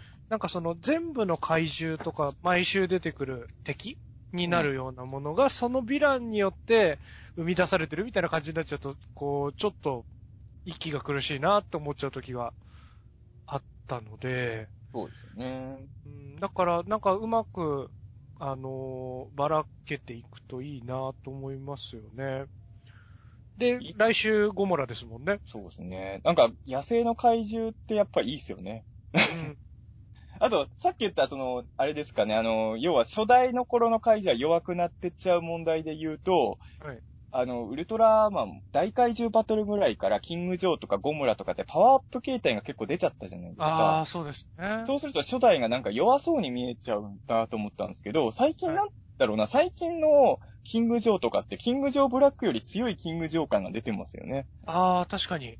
うんだから EX ゴムラにならなくても、EX ゴムラより強いゴムラなんじゃないかなとかね、なんか、うんうんうんそういう風になってきたのはすごい、なんか一時期ちょっとゴムラとかの弱体がひどかったっすもんね。そうですよね。あの、パワーアップ形態ありきの。うん。だって僕ね、ショックだったのは、ウルトラマンフェスティバルのライブステージで何年前の時かは、ちょっと、ちょっと記憶うろ覚えなんですけど、はいなんか、ただのゼットンかみたいなセリフがあったんですよねう。わなんかもうへー Z がもパワーアップ版が出過ぎちゃったせいで、はいはいはい。それは言っちゃダメだろうと思って。あ、そうなんですね。やっぱりね、あの、初代のやつの強さは守っといてほしいなとう思って、ん。今回のネロンがめちゃくちゃ強いじゃないですか。強かったですね。そういうのやっぱ嬉しいですよね。うん目もパチクリしてて、可愛かったですよね。ネロンガってでもね、僕だからそういう意味で言うとあの、えーと、ルーブの時でしたっけ？あの、辻元監督がネロンガの回やはいってて、はいはいはい。辻元監督もいいんですよね。あの、なんか、ウルトラ、今のウルトラマンで怪獣をよく見せる監督といえば、ま、まず真っ先に田口さんが上がると思うんですけど、うん辻元監督の怪獣の演出僕好きで、はい。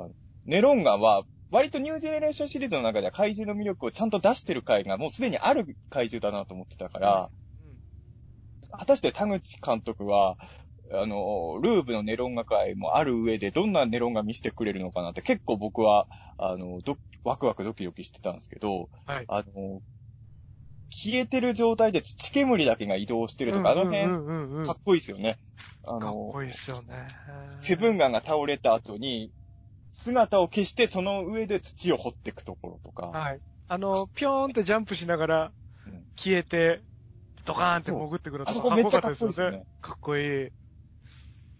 あの、1話のセブンガンが倒れてて、そこにあの、ヨーコが、あの、春樹を迎えに来るとき、僕はあの、脳内で、あの、あれがもうモゲラに似すぎて、見えすぎてて、あの、エコード・オブ・ラブが脳内で。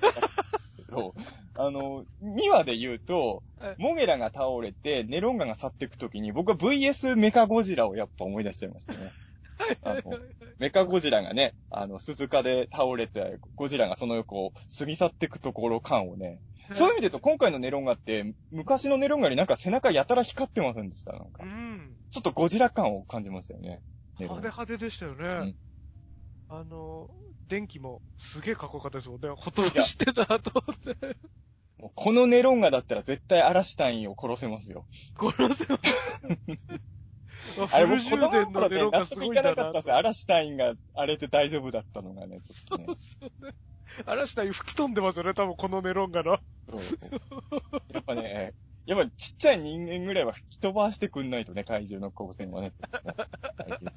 ねネロンガってでも可愛いっすよね、ほんとね。かわいいっすよね。あのお腹のタプタプ感とかもいいんだな。ん。あと口の中の赤さみたいなのも可愛いっすよね。あそうですねネロンガ、ネロンガって本当なんだろうな、怪獣、ウルトラ怪獣らしいウルトラ怪獣というか、その、デザインが、いわかりやすいかっこよさにも寄ってないじゃないですか。うん。確かに。なんか、そこがね、なんだろう、やっぱ、ある時期から、こういうデザインはかっこよいでしょっていうのが増えたじゃないですか。これは別にウルトラに限ったことじゃなくて、すべてのジャンルにおいてだと思うんですけど、あのネロンガとかどういう意識でああいうデザインにしたのかわかんないけど、もう本当にこういう生き物がいるんですよっていうデザインじゃないですか。うんうんうん。ああいうのってやっぱり、いいっすよね。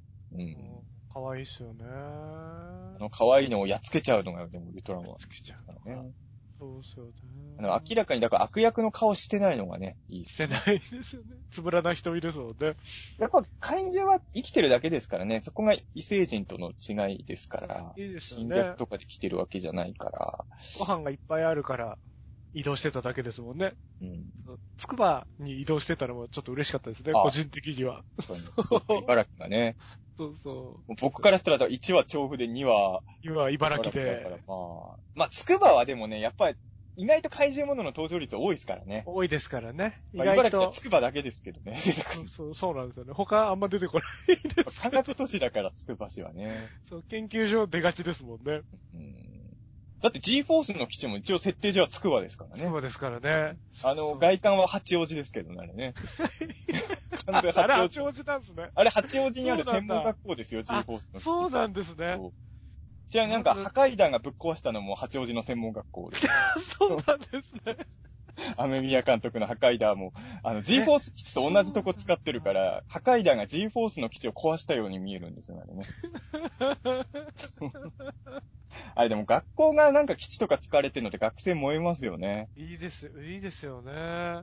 これ僕ちょっと悔しいのは僕が卒業してからなんですけど、僕が通ってた大学、小美学園大学っていうとこなんですけど、はいはい。ここ最近ね、東映の特撮もんでめっちゃ撮影してんすよ。あそうなんですねあ。の、仮面ライダー01とか、あの、ルパン、ルパンレンジャーとパトレンジャーとかもあそこでへパワーアップしたりしてるから、はいはい。今僕が小美の学生だったらもう毎、通うの楽しいだろうなと思って、うーん卒業した後なんですよ。でも覚えてるもんでね、あの、あ、うちの学校で戦ってるって気づいて、それ、いいですね。あのテンション上がりますけどね。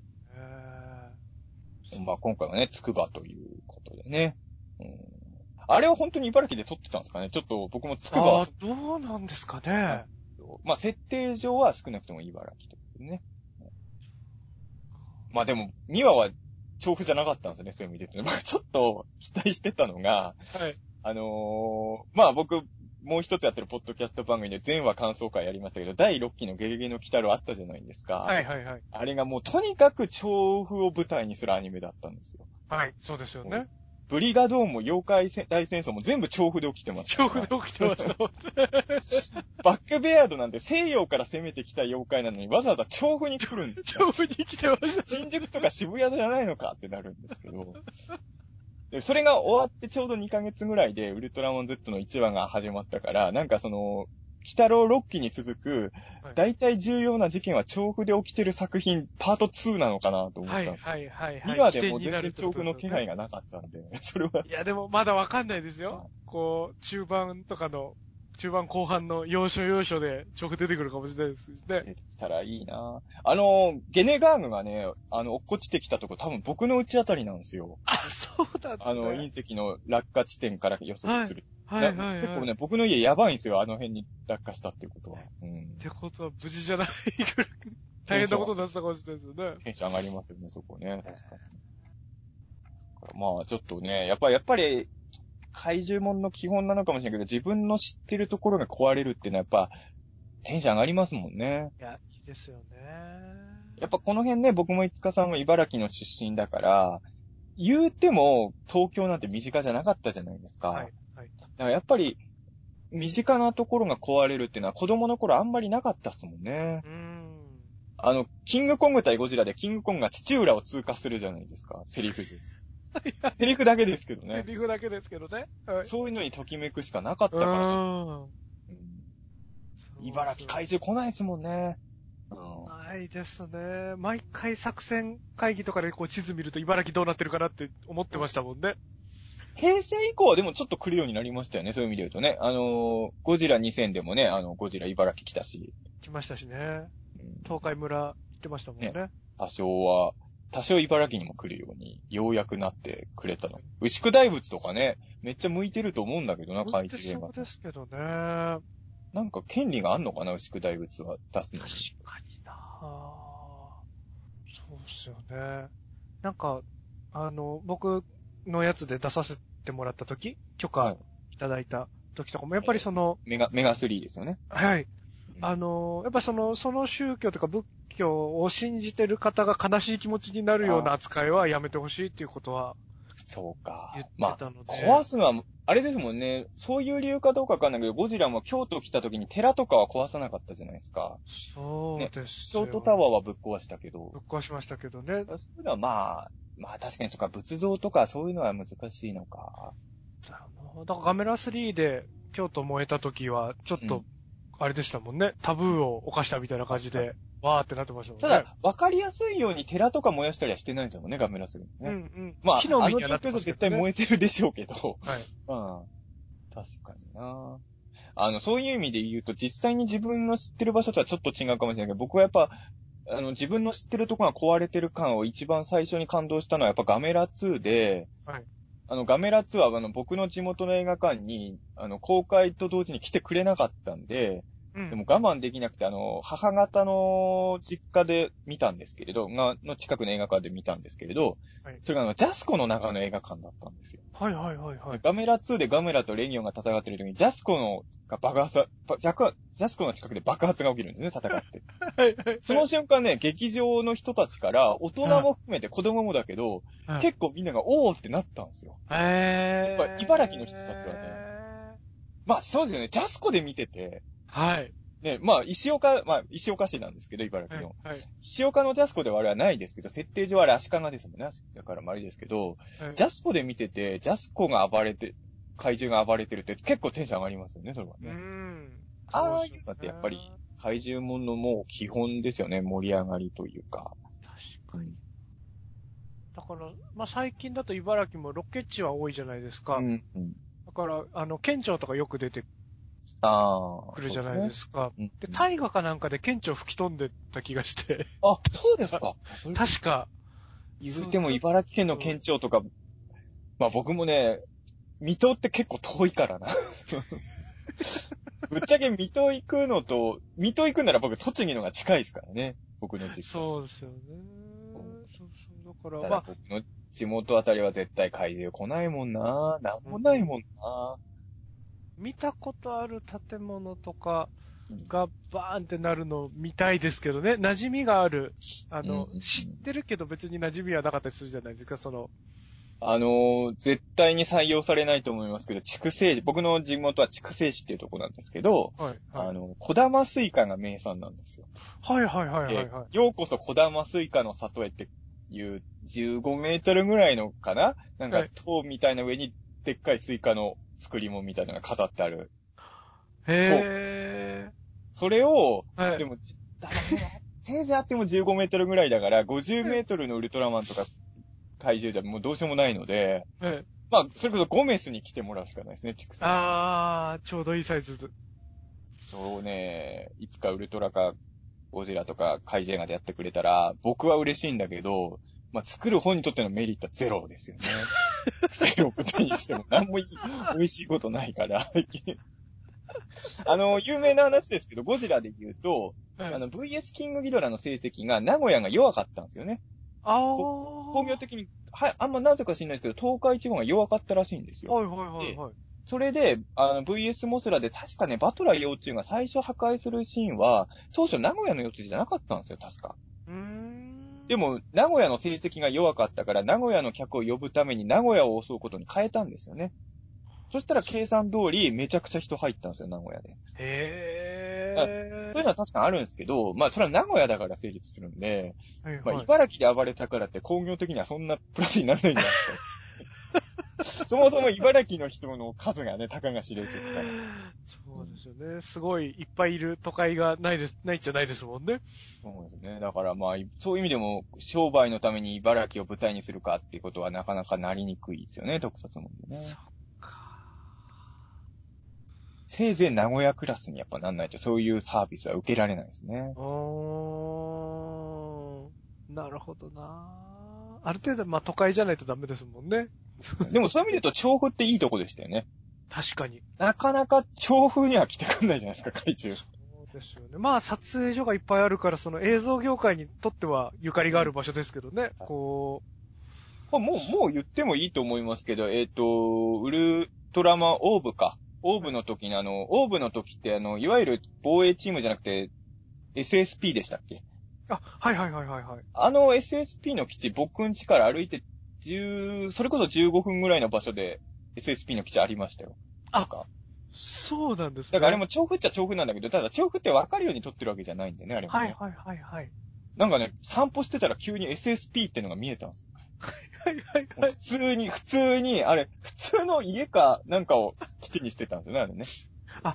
そうでしたね。なんか、あれですよね。これも言っていいのかわかんないですけど、当時、田口さん住んでた場所がすげえ近くて、あ、ゆだゆ田口さんってでもまだあの辺住んでたんでしたっけ？そっか。らしいですよ。だから油断して、ちょっと寝坊しそうになったっていうか、近すぎて、油断して、あの、寝ちゃってたみたいな話されてた気がしますね。あそう、なんかたまたま普通に視界に入るところにあって、あ、そうなんだ。佐賀江さんと一緒に見に行きましたよ、夜中に。えー。SSP。あ、それまだオーブン放送前なんですよ、しかも。あ、そうなんですね明。らかに変だから。これなんだろう。見に行ったんですよ。これなんだろう。おそらく次のウルトラマンのやつに違いないってことになってたんですよね。はいはいはいはい。で、な、なんかね、一回ね、もう SSP があるの分かった上で二人が日中行ったんですよ。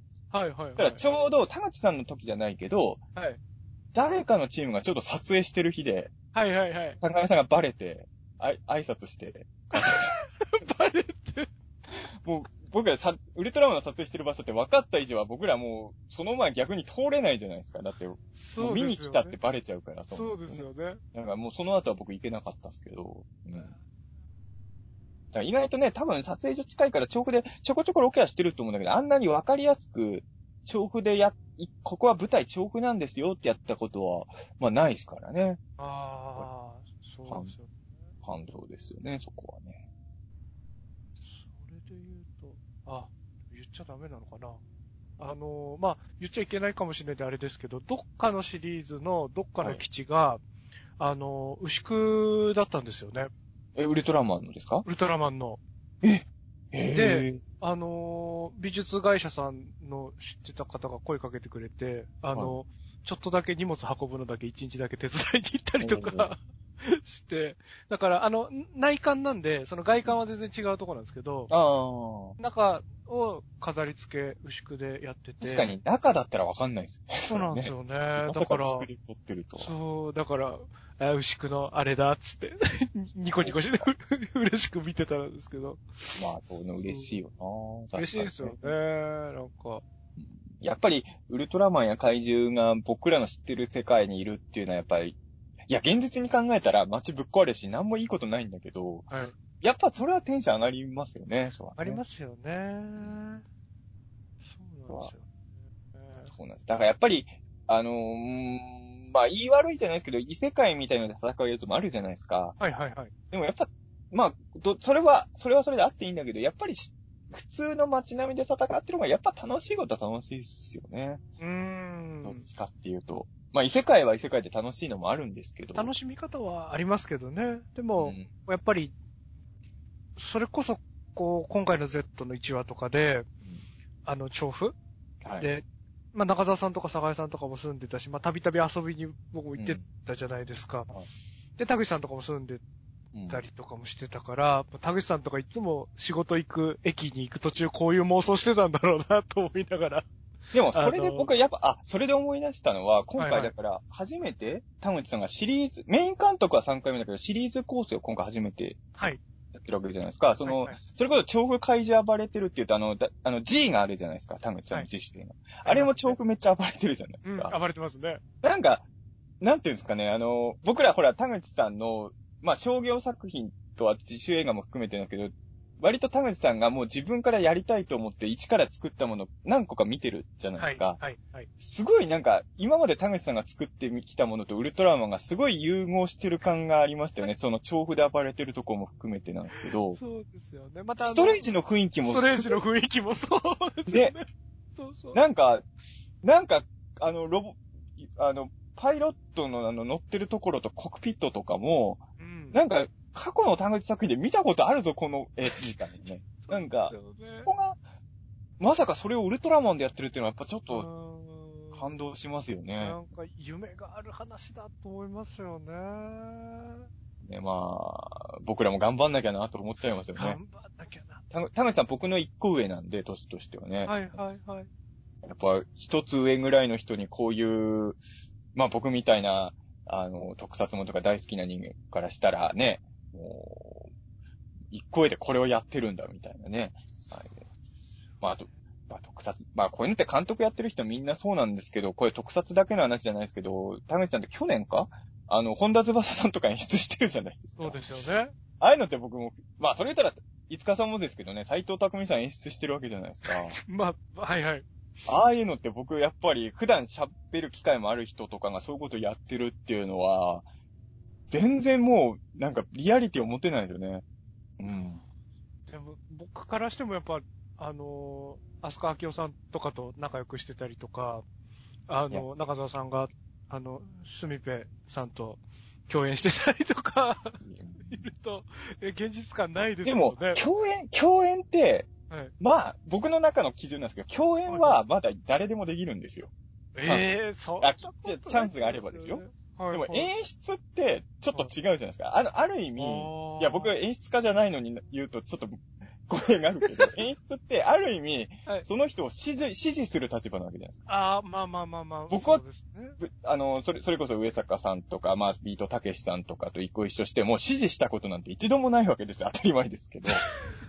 でも、監督っていうのは、あ、それこそだから田口さんは、さ佐野史郎さんとか、ああいった方々も演出してるわけじゃないですか。はいはいはい。それって僕からすると、やっぱ、きやっぱ共演とかとは全然、へ、変な話、共演は僕も、本田翼さんとか佐野史郎さんとかと、い、ある可能性はなくもないって気もするんですよ。何らかの形でね。そう。でも、演出する。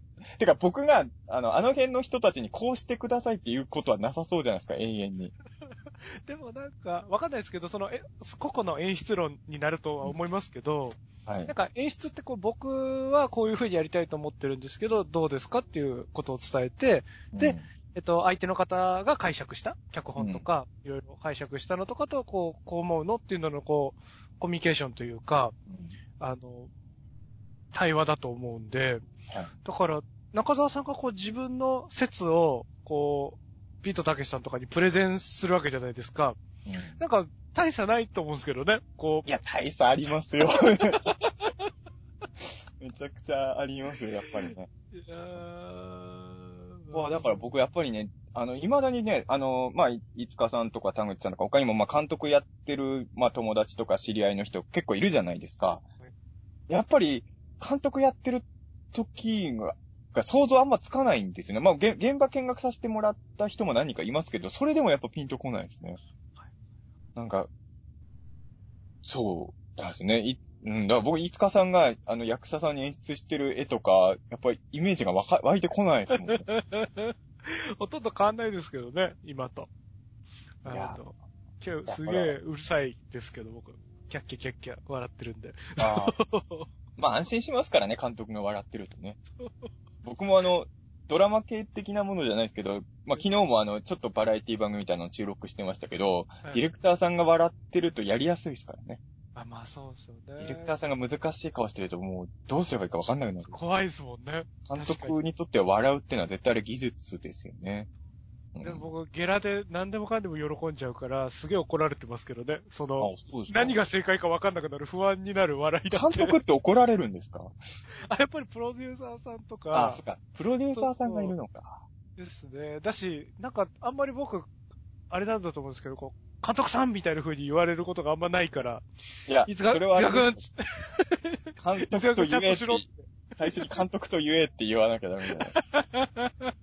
なんか確か、あの、北野武監督が最初にその男凶暴につきの現場入った時に、はいなんか監督って書かれたなんかをつけてったとか、なんかやってたんですよ、確かね。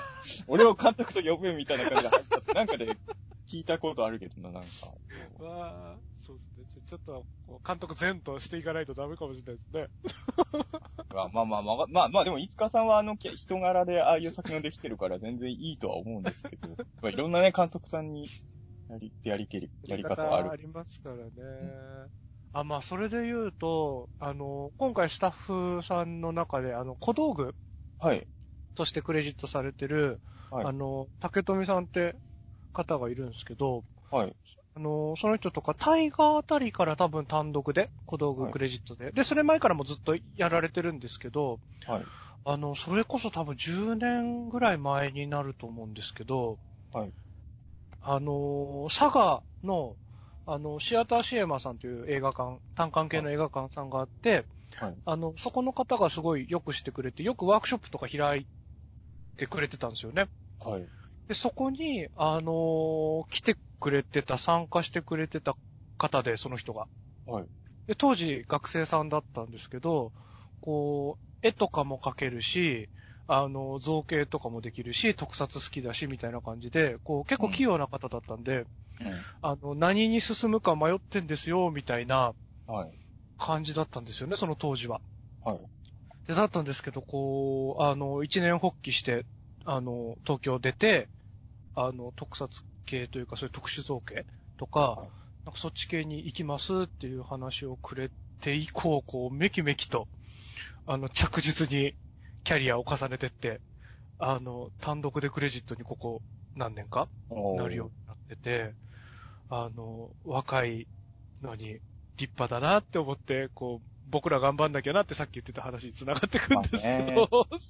若い方々が頑張ってるのってやっぱりあれですよね。やっぱ僕らいろいろ考えちゃいますよね。考えちゃいますよね。竹富さんすげえと思って。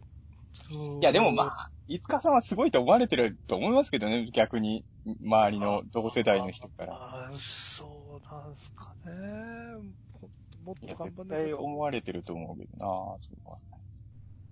こうヒヒット作みたいなのとかできてないですからね。こう、まだ、インチも。まあでも自分の監督作品がね、テレ東で半年流れたりとかってなね、ないですまあ。十分ありがたいですけどね。十分十分ありがたいですけど。まあ、まあ、だからこそ、そうやってチャンスもらってるからこそ、なんかこう、結果残せてないのが正直悔しかったりもするので、そう。そういう意味で言うと、まあ僕も正直そんなに別にそのリリサーチしてるわけじゃないあれですけど、はいウルトラマン Z は2話までの時点ではなんかすごい反響よ、まあセブンガーの側尾が売り切れてるのもそうですけど、ゆえっ、と、第1話の YouTube の公式配信の再生回数もすごい良かったみたいな。そうですね。もう200万回とか超えてましたもんね。これってあれですよね、最近のニュージェネレーションシリーズの公式配信の中でも記録が出たわけですもんね、確か。ああ、そうな、あそうなんですね。あ記録だったんだなんかさ、あ、間違ってたらすいません。僕もあの、別に調べてるわけじゃなくて、あの、まあ、僕のツイッターのフォロワーだって徳岡さんが多いので、はい。あの、視界に入ってくるんですよね、いろんな情報が。はいはいはいはい。そうしたら、なんか、あのーそれこそ、その、タイガとかルーブとかと比べても、全然、その、100万回突破の速度が速かったみたいな、ええ人とかもいたんで、あ、環境いいんだなぁとは思って、それはよかった。まあ、盛り上がってるからこそ、なんかその、イベントとかあんまりできないっていうのが、歯がゆいなともちょっと思うんですけどね。なんかこんな盛り上がってるのに今年は、イベントやれないのかとかね。あの、はとは思っちゃいますけどね。ねちゃうけれど。僕、それで言うと、まあ、それこそ今、ウルトラマン大河の映画も、まだやれ、上映できてないんで、どうなるかわかんないけど、Z とかね、映画どうなるのかなっていうのもはいはいはい。ありますよね。僕、あのー正直それまで、あんまり、今までそんなに名前を意識してた方じゃないですけど、今回のウルトラマン Z のシリーズ構成で、まあ、1、2話の脚本も書かれてた、吹原幸太さんはいって方のが、まあ、ニュースにもなってましたけど、うんもうお亡くなりになられてるんですよね、その Z の放送前。ですよね。先まだ月ですよね。まだおわ、37歳。若さで、なんか、なんだろう、僕とかどうしてもウルトラマンのメインライターを書かれた方が、もう若くしてっていうのは、金城哲夫さんとかどうしても思い出しちゃうんですけれど、はいはいあの、本当に、あの、正直、あの、1、2話の脚本すごい、よ、すごく本当に、本当にいいなと思って、あの、今までの流れで言うと、1、2話っていうかメインライターさんが映画の脚本も書くじゃないですか。はい。で、最終回までの脚本ができてるっていうのはなんか読んだんですけれど、はいはい。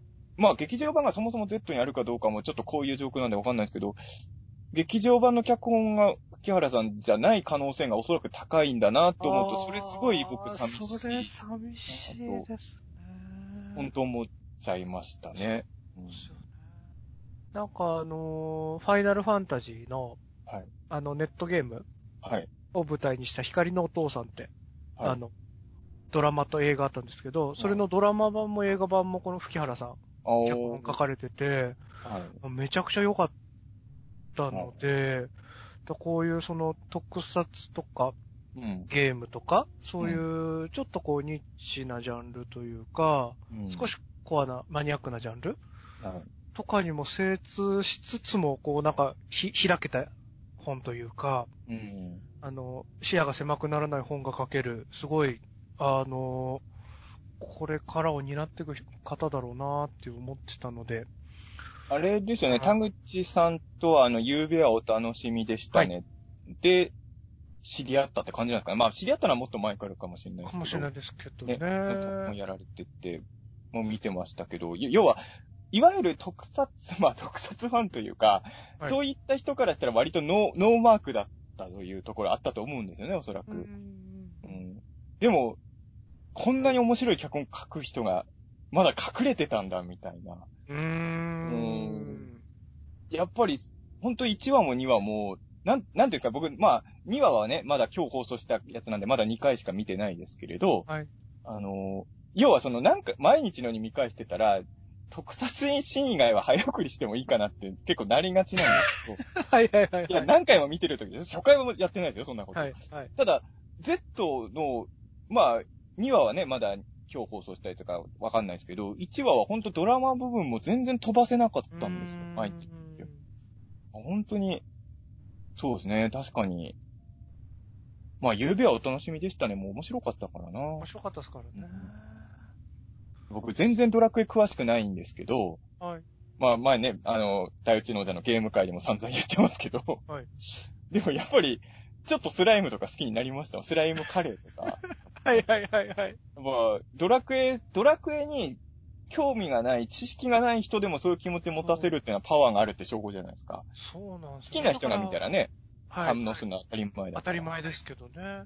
だから光のお父さんも、あの、言ったのも、あのー両方そうだったんですけど、うんあの、分かってる人がにやりとするというか、ああ、分かってる人とか好きな人がちゃんと、好きだったり理解がある人が書いてるんだなっていうことがちゃんと分かりつつ、あの、分かってない人も楽しめるように、あの、構築する。そのバランス感覚がやっぱすごい見事だなって僕は思っていたので、ウルトラマン Z の1、2話でもその感じが遺憾なく発揮されてるんじゃないかなと思ったので、なんかあの、これも、ツイッター上で誰かがつぶやいた、もう誰がつぶやいてたかもわかんないけど、タイムラインに流れてたの見ただけだからわかんないんですけど、あの、今までウルトラマン見てなかった人が Z 見てるっていう情報が僕の視界には入ってきたんですよ。その人はどっちかっていうと、ちょっとネガティブなツイートだったんですけど、あ、あ、そうなんですね。あ要はその、今までウルトラマン興味ない人が見てきたから、その、それは嬉しいし、いい感想もあるけど、なんかもうここ最近のウルトラマンの流れを知らない前提で感想を言われるのが嫌だみたいな、なんかそそういう感想なるほど、なるほど。うん、まあまあわからんでもないでまあまあ、すけど、わからんででも、もないですけどね。そういう新規の人が入ってくる引きが、あのー、1話にあったってことですよね。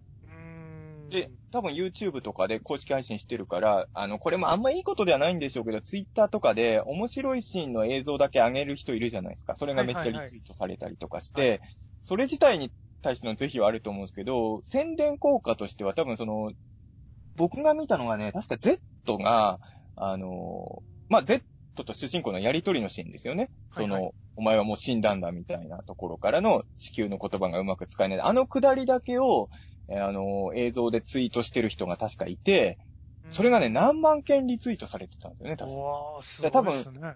全然ウルトラマン知らない人が、なんだこのやりとり面白いってなって、リツイートとかしちゃって、で、多分公式配信してるらしいよって言って見た人も結構いるんじゃないですかね。うん。だから多分、本当に全然ウルトラマンとかよくわかってない人も、結構引っ張った1話だったんだと思いますね。うーん。それは、すごいことですよね。うんそうですよね。やっぱり僕らって、まあ、大内の字の過去何回か言ってますけど、ウルトラマンとか、まあ、怪獣映画とかに対しては、僕ら自身が楽しみたいのはもちろんそうなんですけど、広まってほしいっていう思いが強いじゃないですか。強いですね。そういう意味で言うと、Z には本当頑張ってほしいというかう、ーん。それだけのポテンシャルがあるってう、んすごく感じさ、まあなんかその、もちろんファンが楽しめる要素は今までのウルトラマンもいっぱいありますけど、うん新規の人とかもこう、まあ確かにブルトンが急に出てきたりとか、ちょっと飲み込みづらいところがあるとは思いますけど。でもあれっでて別に、ブルトンってわかんなくても、そうなんですよね。なんか怪獣がなんか変なものを吐き出して、いじめる、なんか、吸い込まれたんだなってことさえ分かればいいわけ割ですから。とあるから、まあ、あれがブルトンってわかるかどうか、そこまでと僕は思うんですけどね。う。うんだから、まあ、そうそう。あえて言うと、そうですね。まあ、もう、ど、本当にでもウルトラマンゼロとかも知らない人が今いっぱいいる、当たり前ですけど、世間にはいっぱいいるわけですもんね。まあそういう人ら、でもまあ、ウルトラマンはみんな知ってるわけだから、先輩のウルトラマンってことだけ伝わってればいいんですもんね、あれはねそうなんで。すよね。うんだから、もちろんその、細かいセリフとか細かい描写で、ハテナが出ること、ちっちゃいハテナですよね。うん大きいハテナじゃなくて、は、あるとは思うものの、あのーこれまでの中では一番見やすいかもしれないなっていうのが僕は感じてるかもしれないですね。あのね、やっぱりその、僕は思うのは、ぼ例えば僕ニュージレーションシリーズで言うと、えっ、と、まあ、Z の前で Z の次に、Z の前というか、まあ、X がもうすごい好きだったんですけれど、はいあの、まあ僕らはもう、それこそ大人の事情もわ理解した上で見てるっていうのもあるんですけど、何も知らない人から見たらやっぱり怪獣のソフビ化が実体化するっていうのが結構ハードル高いような気がしたんですよね。うーん。スパークドールの設定が。あれは銀、ウルトラマン銀河みたいな世界観だったらともかく、割とリアル寄りだったじゃないですか、X が。はいはいはい。だから、あの、恐竜土偶みたいな感じのアレンジはしてましたけど、やっぱり見た目はソフビ人形なわけじゃないですか。うんうんあれをウルトラマン知らない人にとってはちょっと敷居高いのかなって僕は思ったんですけど、まあそういう意味で言うと Z ってそういうのがあんまりないじゃないですか。だからまあんまりその特撮もんとか親しんでない人が抵抗あるところが少なめなのかなっていう気は。そうですよね。まあ、カードとかメダルは、まあ、子供の、その、おもちゃだったりするから、なんかあるんだろうなぐらいで、うんすり抜けられるような気がしなくもない。まあ、仮面ライダー系もそうですけど、まだカードのがいいですよね、やっぱね。うーん。僕は好きなんだけど、おもちゃで僕は好きですけどね結構。そうそう。難しいです僕は大好きですけど、僕も好きなんだけど。あの、飲み込みづらいだろうなっていうのは思いますもんね。確かに。っていうのは、うん、そうですね。だからまあ、そうですね。Z はもっといろんな人に見てほしいなっていうふうには確かに思いますよね。うん。また僕もあんまりこう事前情報を入れずに見てた、で、この今回収録に際して、ちょっと、はいあの、いろいろ見てたりしてたら、あれなんですね、こう、監督さんも結構、あの、新しい方とか、いろいろバラエティ豊かにあでも僕それこそ本当に情情報何も入れてないんで、はいあの、今んとこまだ田口さんの監督会しかないじゃないですか。はいはい。他に誰が参加するのか、実はあんまり把握してないですね、僕あ監督さん。ね。あの、辻本さんも入ってああ、るそう、はい。し、坂本光一さんも入あってる、し坂、本さんも今回また参加されてるんですね。書いてありますね。あと、尾上さんも、おまだ、あ、へえ。監督ってとこに書いてあるんで、これ、まあ、ウィキペディアなんて本当だかわかんないですけど、えー、でもちょっとすごいですね。イダ、イダ店、イダ店以来の、イダ店以来のってことはなんか、あーそうですね。あとは竹井監督、あ、竹瀬監督か。あのー、ルーブの、ルーブのメイン監督さんね、はい。レジットされてて、あと中川さん、あの、中川和弘、あはいはいはい。あの、怪獣の日とか、はい。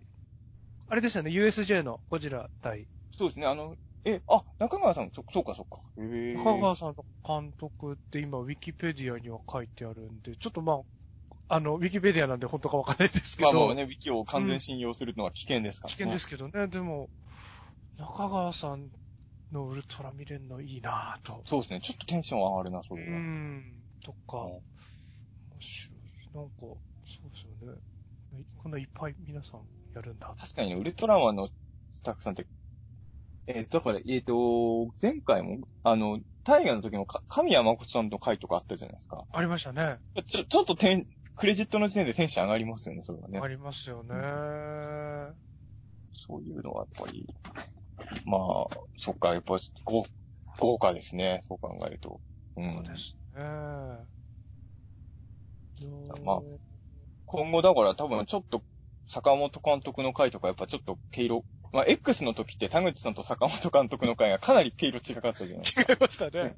そこが面白いとこだったんです。面白いとこでしたね。そういう意味で言うと、坂本監督の Z とかどうなるのかなとかはうんすごい気になりますけどね、確かに。あと、内田監督とか、あとあの、大河で、あのはいー、一話監督されてた監督さんとかも、こう名前がずらーっと並んでるので、ちょっと、どこまで本当かわかんないですけど、ちょっと楽しみですよね。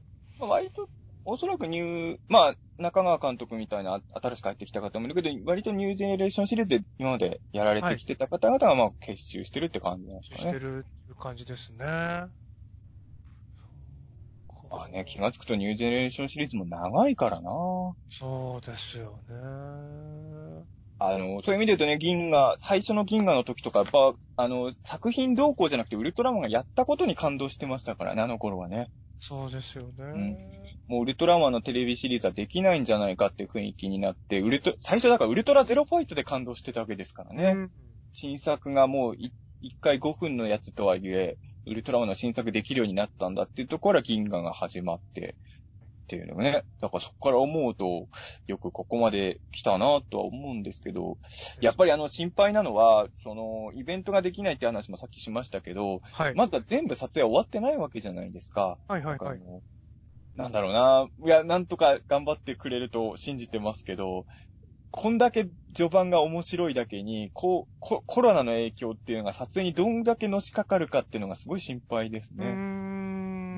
ん。あの、今もドラマとかで撮影再開してる作品いっぱいあるとはいえ、今放送されてるものって、コロナで一旦止まって放送再開してるものも、実質ほとんどコロナの影響を受ける前に撮った、ほぼ撮影終わってたものしか僕ら見てないじゃないですか、多分。はいはいはいはい。こ完全コロナ後に撮ったドラマ的なものがどんなものになるのかが全く読めないんですよ、僕は。うーん。あ、の、なんか NHK とかで完全ズームみたいな感じで作ったリモートドラマみたいなの見ましたけど、なんかやってたんですよね、そういう。はいはいはい。現場で撮れないやつをやろうみたいな企画を。やってて、一回しか僕見てないですけど、それを見ると、ドラマ難しいんだな、今の状況っていうのを、どっちかというと現実を突きつけられるような気持ちになっちゃって。それってあの、リモートドラマ的な。そうです。リモートドラマみたいな NHK で。はいはいはいはい。今、リモート系映画とかいろいろやってるんですけど、僕、あんま見れてなくて、僕が見たのはその NHK さんでやってたリモートドラマだけなんですけど、こんな状況で、まあ僕もだからドラマ系じゃないけど、昨日もそうだったんですけど、ちょっとバラエティ番組撮ってたんですけれど、はい。結局、あの、僕と喋る相手の方は、同じスタジオにはいるんですけど、別室にいて、モニターにその方の顔が映って喋るみたいな感じなんですよ。うーん。で、こんな状況で僕らがやってるのに、ドラマ的なものってどうやって撮るんだろうって、へ変な話、ちょっと現場を行ってるだけにより思っちゃうというか。はいはい。うん。そうですよね。だから、あのー参加させてもらってる浦安鉄筋家族とかも、はい。あのー多分そろそろ再開、撮影再開していく。ニュースになってましたもんね。はいあの、家がもう取り壊されちゃっ そうなんですよね。た。ロケ地がないっていう、そうですよね。新しいロケ地も見つかり、再開されるっぽいので、でもまあ中身、が全然違うんですもんね、内臓がね。そうなんですよね。繋がらないんですもんね、今までそう撮ってた。そう。まあ、だから、浦安の原作のパワーがあるので、その辺はこう、どうにかこうにか。まだギャグだまからね。、だまだそうなんですよね。なんとかシリーズものだとな、もっときそうそうそう、厳しいだろうなと思うし、その、それぞれテレビ局さんとかはい、が設けてるそのドラマ制作のガイドラインみたいなのとかも、まあ、あの、共有してもらって、もらったりしてるんですけど、だそういうのとかでもやっぱかなり、あの大変そうだなっていう印象はありますもんね。そうですよね。だから、なんかね、なんだろうな。まあ、僕らもこういう状況だったら視聴者も分かってるんで、あれなんですけど、まあもちろん作り手としては、まあこういう状況だったから仕方ないよねって思われるようなものは作りたいとは思ってないと思うんで、当然ですけど。そうですよね。そこがどう戦っていくのか、本当に、いや、本当にく苦しいですよね。この状況で映像作っていくっていうのは。だからなんかあのー、斎藤匠さんが参加されてる BG ってドラマで、はいが結構撮影再開が早かったらしくて、はい。その時にその、木村拓哉さんと、あの、主演じゃないですか。はい。えっと、まあ、ざっくり言うと、その、まあ、細かいガイドラインはいろいろあるんですけど、うんあの、本番以外は、えっと、ま、俳優さんたち、演者さんって、マスクつけて、さらにフェイスガードをつけて、待機しなきゃいけないんですよね、距離を取って。うん。えっと、本番のと、本番直前になったらそれを外して、メイクさんとかが直して、本番っていうの、で、本番カットがかかったらすぐ速やかに、マスクつけて、フェイスガードつけてっていうのをしていかなきゃならない状況らしくて、ぁ例えばウルトラマンとかってよく聞くのは、はい。本当に時間との戦いだって言うじゃないですか。はい。ね。あのー本当にギリギリのスケジュールでやってるとかよく聞くのそうなんで、ですよね。間違いなく今までより時間かかりますもんね。時間はかかりますからね。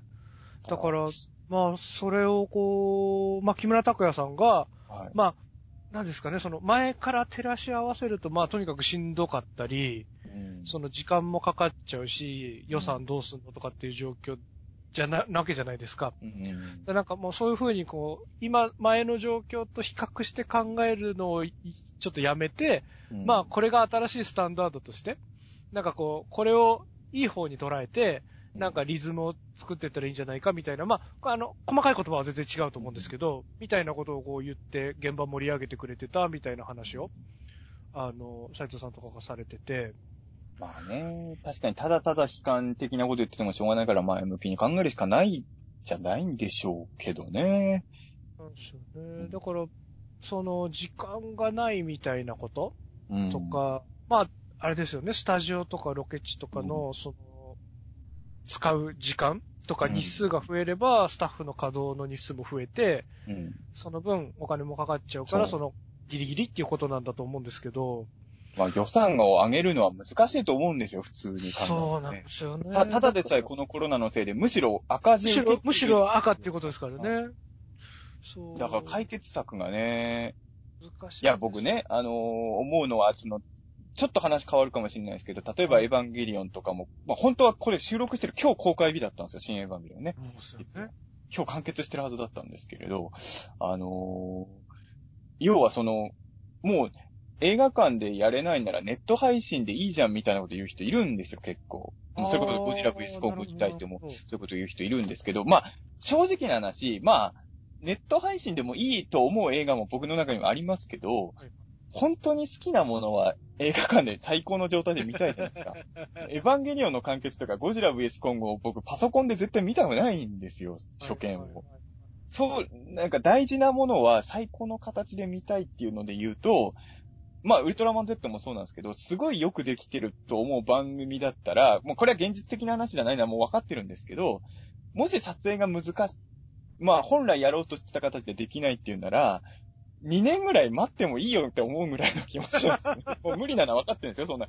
もう、はい、はい、はい。非現実的な話はしてるんですけど、なんかその、この状況だからこうなってしまうっていうのがなんか、そうならないといいなと本当思ってます。それ、それだけだかな、僕が思うのは。うん、なんか、ね、難しいじゃないですか、本当に。そんな綺麗事でごまかせる状況じゃないから、今のこの状況ってどう考えても。うん。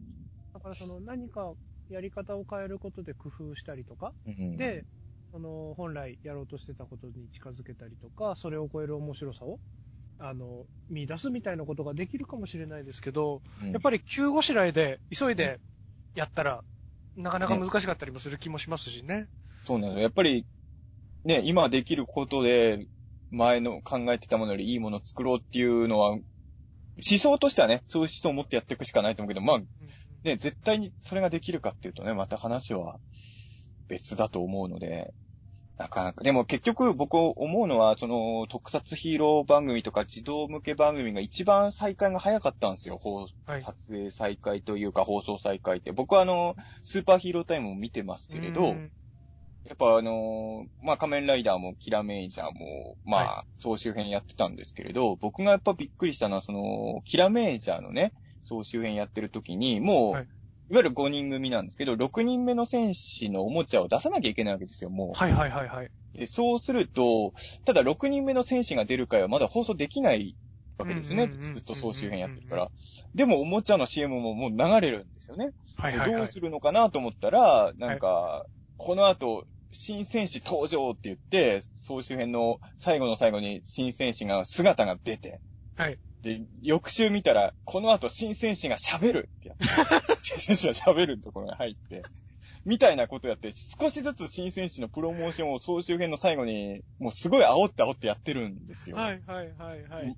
大変なのはもう誰の目にもわ刻かるんですけど、でで、うんおそらくおおもちゃを出すスケジュールってずれせないんですよね。僕あんまりその辺の事情し詳しくないんで何もわかんないですけど、おそらくそうなんですよね。はいはい。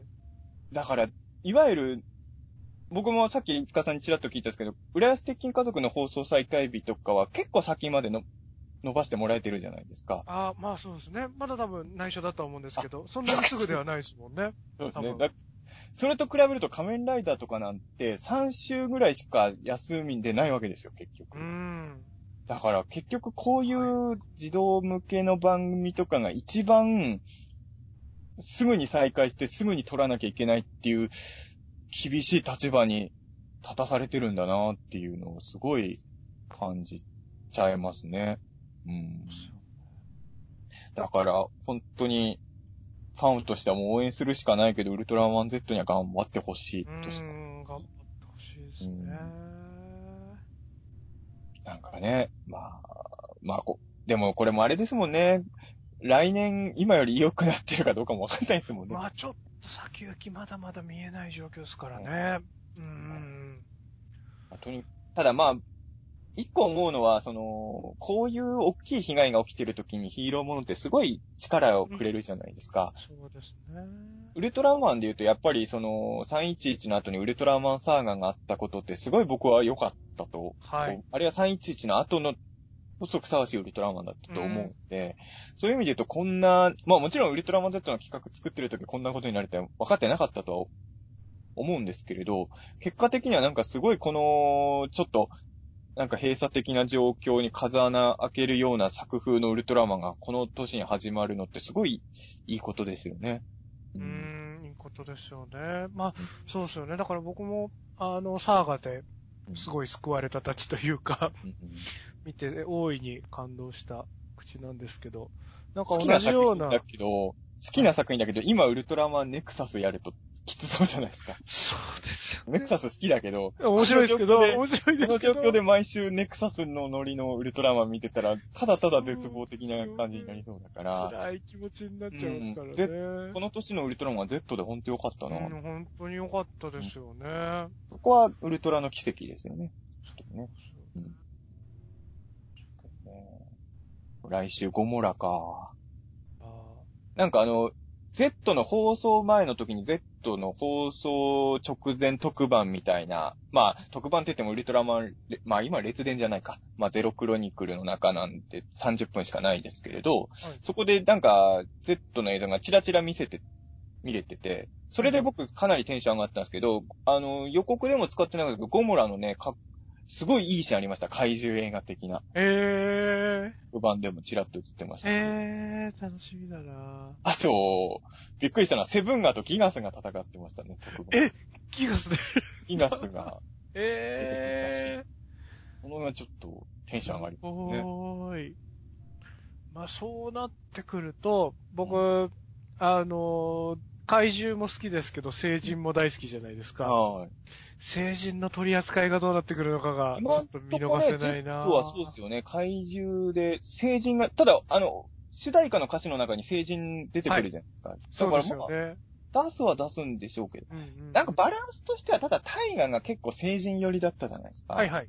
だからまあ、Z は怪獣寄りでもいいバランスかなと思う。いいと思いますけどね。うんそうですね。まあ、ただ、成人系もないわけではないだろうから、そうですよね。歌詞に怪獣成人両方出てましたもんね。ただ、あの、ウルトラセブンの主題歌みたいに、あの、火を吹く大怪獣って毎回歌ってたのに、一回、最終回にしか出てこないパターンも。主題歌で言ってたことを最終回で回収するっていうのね、あのゼロではないですけどね。そうですね。まあでも一発、なんか素敵な成人がかましてくれればそれでも全然いいですからね。怪獣いっぱいでも嬉しいですからね。なんか、あの、あれですよね、ウルトラセブンにおけるギエロン聖獣ポジションですよね。えー、ああ、そいつしかいない枠ですよね。いない枠逆に Z だと聖人はこいつだけってのも意外と思えるかも。そういう意味ではあれですよね、今回のディランって、あの、寄生したやつも虫っぽかったじゃないですか。そうですね。あれでも、まあ、知性はあるキャラなんですかね。ちょっと。あれ、そうですよね。もう完全に乗っ取っちゃって、その人の、その寄生したやつの意思なのかどうかとか、まだ全然わかんないですもんね。ちょっとね、あの、いわゆる異星人系ではないディランなんだと思って、そこはちょっとね、気になる。なんかこっちの言葉じゃないことうにゃうにゃって言ってましたしね、最後そう。ね。だから、やっぱ知性はなんか見た目でも虫っぽかったですけどね。虫っぽかった。どういう。あ、怪獣で言えば思い出したのは、ゲネガーグってウルトラの星襲撃してたんですね。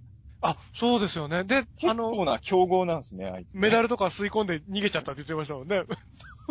すごいですね。最近ウルトラの星結構襲われます。結構襲われてますよね。昔はなかなか襲われなかったんですけどね。襲われなかった。あれ、ベリアル銀河帝国以降ですかね、いっぱい。そうそれより前からもあと、襲われてましたっけ？ウルトラの星結構襲撃しやすくなったのかもししれない。やすくなったのかもしれないですよね。その前ってエンペラ星人とかあの辺ですもんね、そうも。そううそうそう。ほんとちょっとでしたもんね。たまにでしたもんね。いや、いい傾向ですよ。あの、僕は大宇宙の王者の初期回で、どのテーマの回で話したか忘れてますけども、はい。あの、バードンがウルトラの星を壊滅するところを見た男です。そうですよね。ババードン長澤の悲願ですもんね。僕はもう、あの、ウルトラマンも好きだけど、怪獣を応援してる人間ですから、はい、ええはい。そうなんですよ。さっきね、やっぱあの、さっきの言った、その、最初のキングジョーがキングジョーブラックとか出た後に、ちょっと弱いキャラみたいな印象を持っちゃったのって言うと、それに近いので言うと、最近のウルトラマンだと、リベンジするじゃないですか、前、負けたウルトラマンが。はいはいはいはい。ゾフィーがバードン倒したり、セブンがキングジョーやっつけたりとかするじゃないですか。はい。あれがね、ちょっと僕はやっぱり嫌だったりするので。はいはいはいはい。やっぱあの、ウルトラマンに勝ったっていうのがあの怪獣たちの、まあ、大きな二つの名詞だったわけじゃないですか。うんうんそれを奪ってあげてほしくないですよね。うん。なんか、ウルトラマンはもちろん活躍してほしいんだけど、バードンが、バードンはやっぱウルトラマンを倒しててほしいみたいな。はいはいはいはい。あるから、それを剥奪しないでほしいってことですよね。ゲネ、ゲネガーグがウルトラの星襲撃してくれたのはいい傾向ですよ。う多分今、ね。多分そのうちウルトラの星は爆破されますよ、怪獣。そのうち、そのうち、あの、ベリアルもできなかったことを野良怪獣がやりますよ。怪獣が。結構、ざっくり襲撃してましたもんね、ゲネガーグ。ゲネガンがよく襲撃できましたね。あいつ一匹で来たんでしょ？ウルトラマン。一匹でポーンって来てましたもんね。ポーンって来てガブーって吸い込んでピューンって逃げてましたもんね。確かにな、あの、ベリアルを、ベリアルの牢屋とかもすごい警備緩かったじゃないですか。確かにな。ウルトラマンたちってね、ちょっとそこら辺が抜けてるんですよね。ちょっとね、ゆるいっすよね、ベリアルの。ゆるいですよね。ザラブ星人があっさり脱走とさせられるレベルでしたからね。レベルですからね。いろんなあの手この手の能力持った人と戦ってきてるはずなんですけどね。そうですね。割とのんびり。でもあの、ゲネガーグが襲ってきた時、いろんな光線、ウルトラのうん。星から、光の国から飛んできてましたね。そうですね。迎撃体制は整ってるんでしょうね。そうですね。でも、あんまり役に立ってなかったってう。ん。そうですよね。あんだけ怪獣倒してるのに、そうですね。一匹攻めてきた怪獣現役的なウルトラの星は、ちょっと防御力に問題が。なんか、太郎の時にあれだじゃないですか、テンペラ星人が、ウはいルトラ6兄弟が地球でバーベキューしてるから、ウルトラの星がスカスカだみたいな。あれ、未だに意味がわかんないですけどね。どう、どういうことなんだって。どういうこと？うんそんな少人数で守っとんかって。ウルトラの星って普段はあんまり人いないのかなそこはちょっとね、謎ですけど謎ね。ですよね。まあ、またウルトラの星襲われて、グレートとかちょっと出てくれると嬉しいですけどね。あまあね。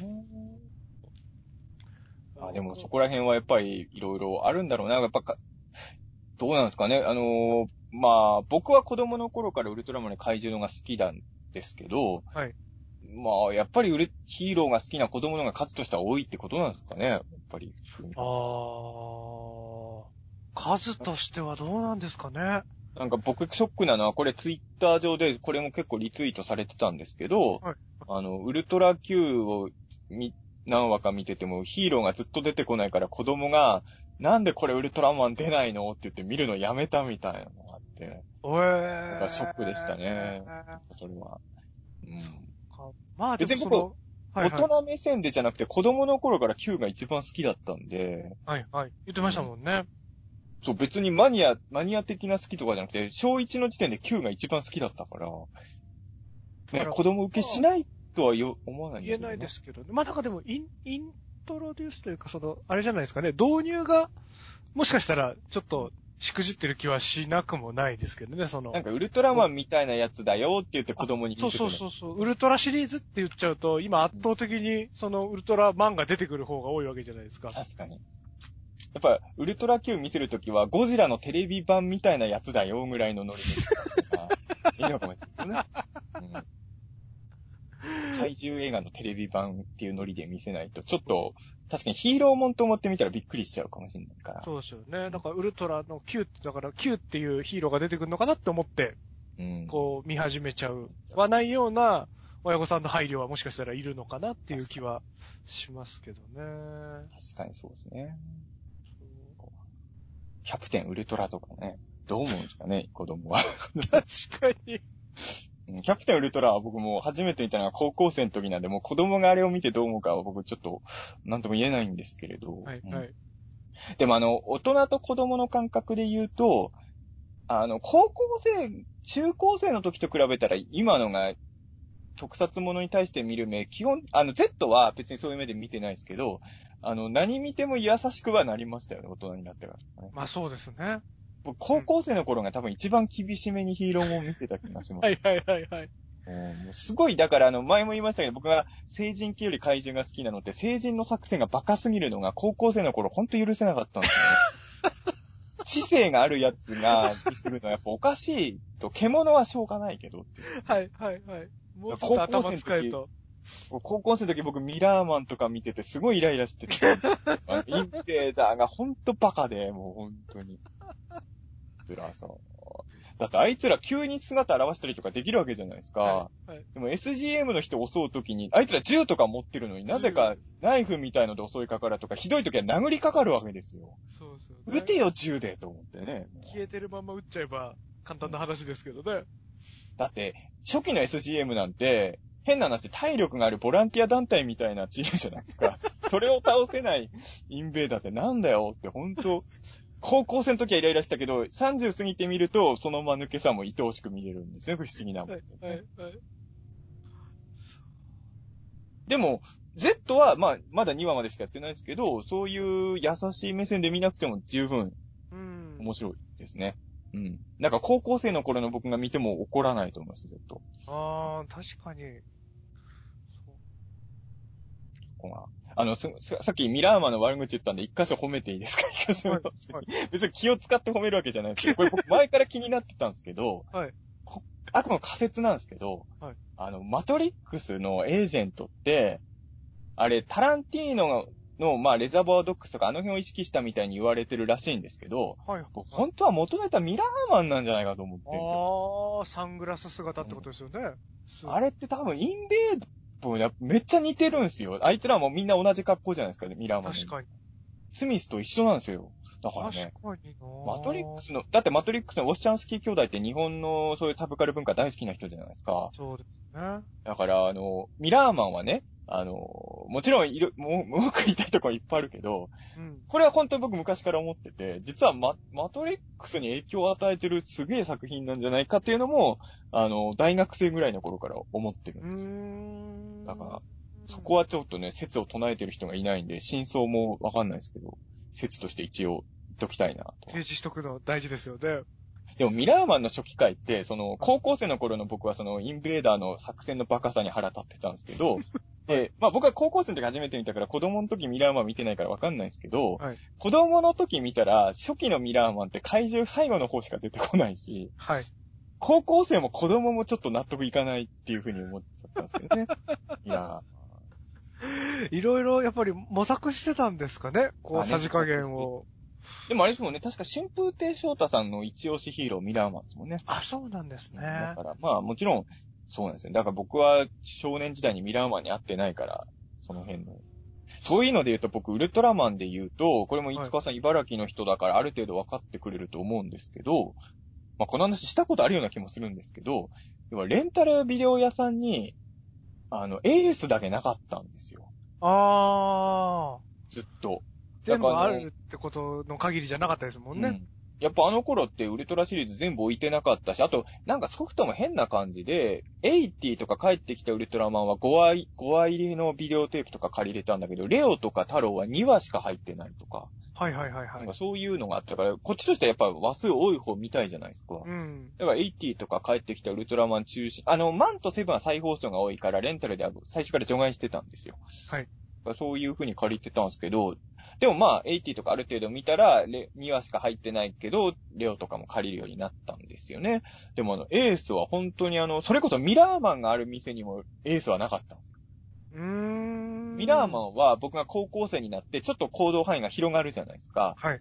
で、ミラーマンとかジャンボーンエースが置いてあるレンタル屋を発見して、ここすげえじゃんってなって、借りたらイラッとしたんですけど、ミラーマン。借りたらいい借りたら借りたでイライラしたんだけど、まあ嬉しかったんですけど、ミラーマンが置いてあるレンタル屋にもうエースはだけはなくて、僕エース初めて見れたのって大学生になって上京してからなんですよ。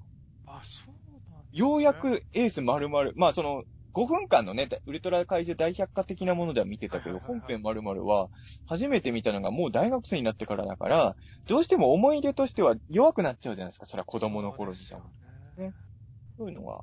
あ、でもそれで思い出したんですけど、これあの、ピーターン通信でもちょっと話したんですけれど、はいウルトラマン Z って僕は、あの、隠し設定があるんじゃないかって妄想してまして、あのね、デザイン、あの、最初ね、正面の顔のデザインが発表されたじゃないか、ウルトラマン Z。はい。その時は気づかなかったんですけど、横顔を見たら、あの、トサカの部分になんか丸い模様がみ、並んでるじゃないですか、Z も。はいはいはいはい。僕ね、Z ってね、僕ね、エースの息子なんじゃないかなと思ってるんですよ。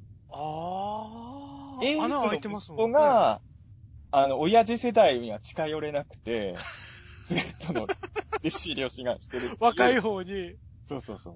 やっぱ親父世代って近寄りがたいじゃないですか。確かに、アルファベットですしね、そ、そうういえば。アルファベットなんで A から始まって Z で終わるんで、まあ、この場合グレートのポジションが難しくなる。あ、X もか。X とグレートのポジ X ションがとグレートが難しいですけどね。でも、もしかしたらこれ、エースとなんか関係性あるんじゃないかなって、ちょっとデザイン見て思ったんですけどね。なるほどなぁ。まあ、ただの妄想です。あ、でも僕妄想で言うと、これもピーターン通信でも話したんですけど、僕、セブンガンが出ることは実は予想して当てたんですよ。はいはいはいはい。あの、ストレイジが対怪獣ロボット部隊ってニュース見たときに、まあ、はいこの時、まあ、当てたっていうか、これの、もう、インチキ予言師と同じ方式なんで嫌なんですけど、い。っぱい予想出したから当たっただけなんですけど、ロボットっぽいのいっぱい出しといたんです。インチキ、インチキオカルト野郎が使う手と一緒なんですけど、が、キングジョーとか、あの、キングジョーとかクレイジーゴンとかセブンガーとかが出るんじゃないかみたいなね、いろいろ投げてる。はいはいはい。たまたま当たってたのが1個入ってただけなんだけど、僕一応ね、セブンガーが出ることを予想してた男なので、そうこれエースの息子だったら、すごいですね。そしたら2つ当てたことになります。二つ当てたことにただ、あの、それ以外にも、あの、70個ぐらい予想外した上での2つ。でも、うんちょっと Z ってムチムチしてるじゃないですか。はいはい。あの、体型自体が。うんうん。なんかエースに通ずる感じありますよね。エースもマッシブじゃないですか、こう、元の形態っていうか、そもそもが。はい。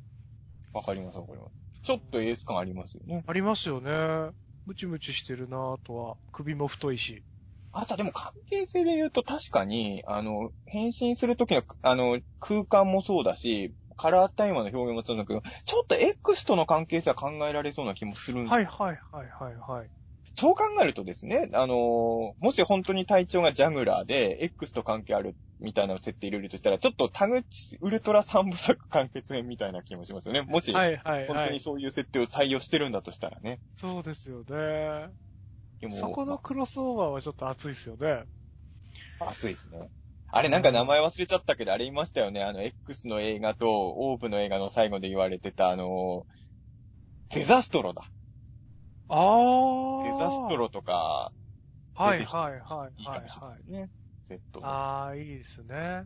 うん。いいですね、いいですね。まあ、まだ2話しかやってないから妄想はいくらでもね、いくらでもできますけどね。ますけどね。うん、でもこんだけ妄想しがいがあるってことだと思うんですよね。うん。うん。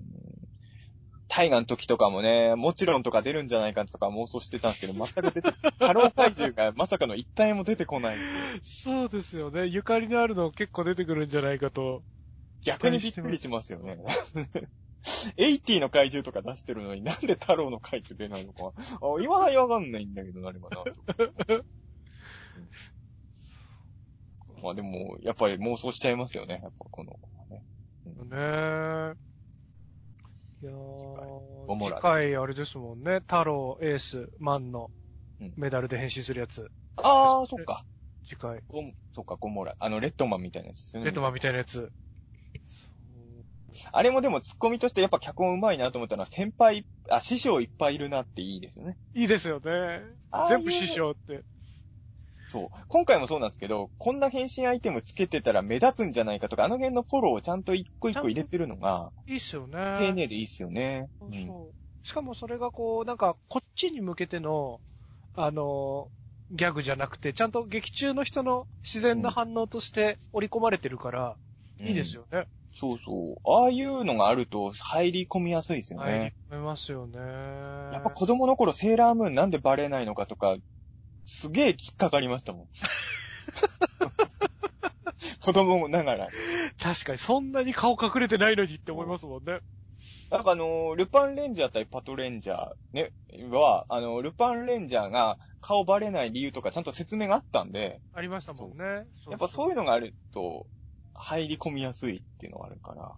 うんやっぱそこはあの、別に、なんだろうな、子供のためでもあるし、まあマニアにも安心するけど、そういう、ああいうのお約束、あ、だからあの、返信に時間かかってることのごまかしもね、あの、この空間では時間の流れが違うっていうね。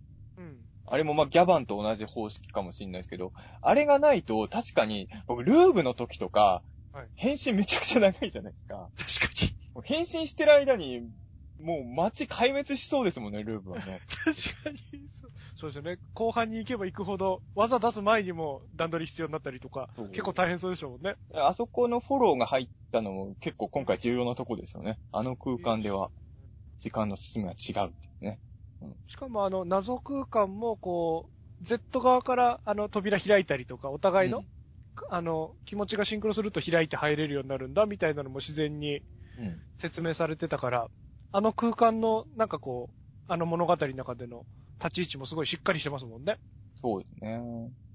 だからなんか本当に今までなんか、ある程度もう暗黙の了解で進んでたところもちゃんと細かく、あの、再確認というか、この当たり前に流してたシーンだけど、このシーンもうちょっと、なんか、いじれるんじゃないかとか、そういうのをすごい感じれて、なんだろうな、ガメラ大怪獣空中決戦みたいな感動がありますよね。ああ、そうですね。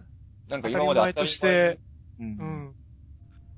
うん、やっぱ面白いな、Z。た多分2話も、まあ、毎日見るかわかんないですけど、まだね、2話もなんか何回も見たいそうですよね、今週ね。あの、走って、謎空間に入り込んで変身っていうのも、こう、ドラマの流れをぶった切らなくて、すごくいいなと思いましたね。あそうですね。よかった。熱かったですね。そこ良かったですよね。で、時間の流れが遅くなるよっていう説明がされてるから、あの中でこう素に戻ってても別に変な気はしないですしね。そうですね。まあ、本当によくできてるんだよな、うんよは。くできてますよね。いや、だこの完成度のまま本当最後まで突っ走ってほしいな。うんね期待できますね。いや、でも本当に、あれですよね。まあまあ僕らあの別にあの収録関係ないとこで毎年ウルトラマンの話、ようしてますけど、二人で。はい、はい。まあまあ、まあ、割り、真面目な話、こんなにテンション上がってるのはかなり久々ですよね。久々かもしれないですね。毎年もちろん楽しんでるんだけど、そうそうここまで、ここまで、あれ今年のウルトラマンなんかめちゃくちゃ面白くないですか？みたいになってるのは結構久々のような気がして。そうですよね。もちろん好きなとこ楽しいとこは盛り上がるけど、でうんもあそこが心配だなとか、ここがもうちょっとこうだったら好みだったなとかみたいなのはちょこちょこは出てきちゃいますもんね、毎年。最最初の頃に五日さんが言った、要は大人目線が入り込んじゃう時がやっぱりね、多々あったってうん。いう意味で言うと、今回は本当に今のところ、そういうのがないっていうか、僕らが今まで大人目線で感じちゃったところにもうちゃんと作品の中で答え出してくれてる感じがあるんですよね、Z はね。そうね。んだから最初無無邪気に楽しんで、その後大人目線で立ち上が、が立ち上がってきた時に、さらに感心するみたいな、うんすげえなぁと思って。いやー、いいですよね。まだね、まだウィンダムも出てないわけですからね。これから、もうでもセブンガンがこんだけ愛されちゃうと、ちょっとウィンダムプレッシャーでしょうね。プレッシャーですよね。ねそうですよね。2号機はね、ちょっとプレッシャーな。そうですよね。言ってしまえばセブンガンって、ほんと久々の復活で、ウィンダムはちょこちょこ復活してたじゃないですか。ましたからね。ちょっとプレッシャー、ちょっとウィンダムがこの状況でめちゃくちゃ評価上げるのって結構厳しい戦いですよね。どうでもなんか考えてるとは思いますけどね。そうですよね。なんかそのセブンガーにない魅力はきっと掘ってくれるだろうとうん思ってますけどね。信じあの、オープニングのでも、あの、ストレージの人たちが走ってるところが、ウルトラマンと、あの、ウィンダムと、ね、あの、セブンガンが走ってるところにパッて切り替わるところとかすごいいいですよね。すごくいいですよね。あれはいいよ。いいなあれ。最後のあの、みんなが並んでるところにあの、ウィンダムたちが、セブンが並んでるとこもいいですよね。いいですよね、いいですよね。てかね、Z みんないいんだけど、オープニングもいいっすね。いいです。何回もいいっすよ、かっこいいっすよね。かっこよかった。うんコーラスで水木一郎さんとか入らな、入れなかったのかなっていうとこだけはちょっとあれですけどね。そう。映像的に言うと最初に出る怪獣がラゴンなのもいいですね。いいですね、いいですね。ラゴン、いいですね。うんいいですよね。あとは、まあ、おもちゃの CM はいにセブンがいない気がしたんですけど。あせいですかねれは、だから、僕も、え、多分いないですよね、あれは。あれ、だからいなかったですよね。あれはだから、セブンガンをど、あれってし、おもちゃのし流れ的に言うと、ウルトラマンと怪獣チームがなんか並び合うみたいにしてるから、セブンガンを、ウルトラマンじゃないじゃないですか、セブンガンって。はい。でも、怪怪獣。獣でもないです。あれってでも、あれ今ってピングモンのソフビとかってレギュラーに入ってんでしたっけ？あれ入ってんでしたっけ？ウル、ひ、味方側の怪獣はあそこに並ばしてもらってないのかな？どうなんだろう？うん。確かに、セブンガーのソフビなんてもっとプッシュしてもいいぐらいなんですけどね。そうですよね。あれ、お味噌になってるって思って。ちょっと、まあ確かに CM 作る側としては悩むのか、あれは。そうでも新発売のキャラなんだからね、押してあげていいと思うけどな、CM 的に。そうね。もう、その、じ両陣営のど真ん中を切り裂いていてもいいぐらいじゃないですか。いレートの時のブローズみたいにねブ、ローズ。ま 丸の別枠で CM でバンって出してほしいですよね。あの、休んじゃった子みたいになってるやつですよね。グレート怪獣だけ。あの特別感なんですけどね、あれがね。コダ、そう。コダラとね。シラリーか、シラリー。コダラは当時あれだったな。そう。まあでも本当にそうですね。CM もそうね。セブンが、セブンがいつ帰るのかな？まああれですよね。なんか今プレミアついてるらしいですけど、バンダイの怪獣ソフトがね、再販されるから、無理ですよね。ね。うん。うん。まあまずは子供が買ってほしいしな。そうそうね。そうなんですよね。まあ今んとこ僕本当に売ってるとこ見かけてないから買ってないんですけど、仮に1個しか売ってなかったら、僕は譲ろうと思って、何個か並んでるの見たとき初めて買ってもいいかなぐらいの気持ちでいるんですけど、ただ、その気持ちでいるけど、まずそもそも僕本当にセブンガーの側面まだ現物一度も目撃できてない状況なんですよ。入れてないですからね。本当に売り切れてるどこ行っても。そうですよね。すごいですよね。セブンガーがこんな大人気になる時代がやってくるね。嬉しいですよね。だからあの指人形とかもこう、いろいろ、ウルフェス行くたびにお救いせねばみたいな感じで、こう、うん行ったたびに一体ずつ買って、誰かにあげたりとかして、こう、広めたりとかしてたんですけど。でも僕でも確かにあの、当時、セブンガーの指人形買っといてよかったって今一番思ってますよね。やっぱね、こんなにセブンガーのおもちゃが買っといてよかったと思う時が来るとはっていうね。そうですよね。だからこう、僕が、いろ、何人かに押し付けたセブンガーの指人形も今頃、その友達とかも多分子供とかいるんで、うんあの、喜ばれてたらいいなって思いますけど、捨てられてると不安だなと思いますけど、いつかさんセブンガーの指人形みんなに配ってたんだ。配ってました。でも僕も恐竜戦車配ってたからな、確かにね。うん学生時代はあの、食玩でちっちゃいソフビ売ってたじゃないですか。んあねれでセブンガーが、あの、ラインナップされてた時があって、これはね、買ってなかったな、僕はな。あのバトルセットみたいなやつですよね。あ、そうです、そうです、そうです。あれ確かにいいラインナップで、あのー、未だに持ってるんですけど、僕ら、あのウルトラゾーンのいつも隣にホーがいるの脚本書かせてもらったじゃないですか。はやっぱあの後、ホーのおもちゃはめちゃくちゃ欲しくなって、はい。あの、まあ、80の頃の当時ものも、ちょっと、それはさすがに高かったですけど、それも買って、はい。で、最近ね、あの、オーブで再登場した時に、レギュラーでソフビも出たから、それも買ったんですけれど、はい実はあの、その前に探してたのは、食玩の時にホーいたんですよね。はい、いましたね。でもそれ買ってなかったんですよ、僕ね。かそれは未だに見つからないんだけど、探してても。でも、確かに食玩ってね、結構レアキャラいっぱい立体化してたから、出ますからね。リアルゴジラのおまけの塗装されてないドラットとか、未だに探してますけどね。あ、ありましたね。あった。あの、ゴジラ怪獣軍団のドラットはマンだらけで見つけて買いました。えー、すごい。全然プレミアついてなかったですけどね、ドラッあ、ト。そうなんですね。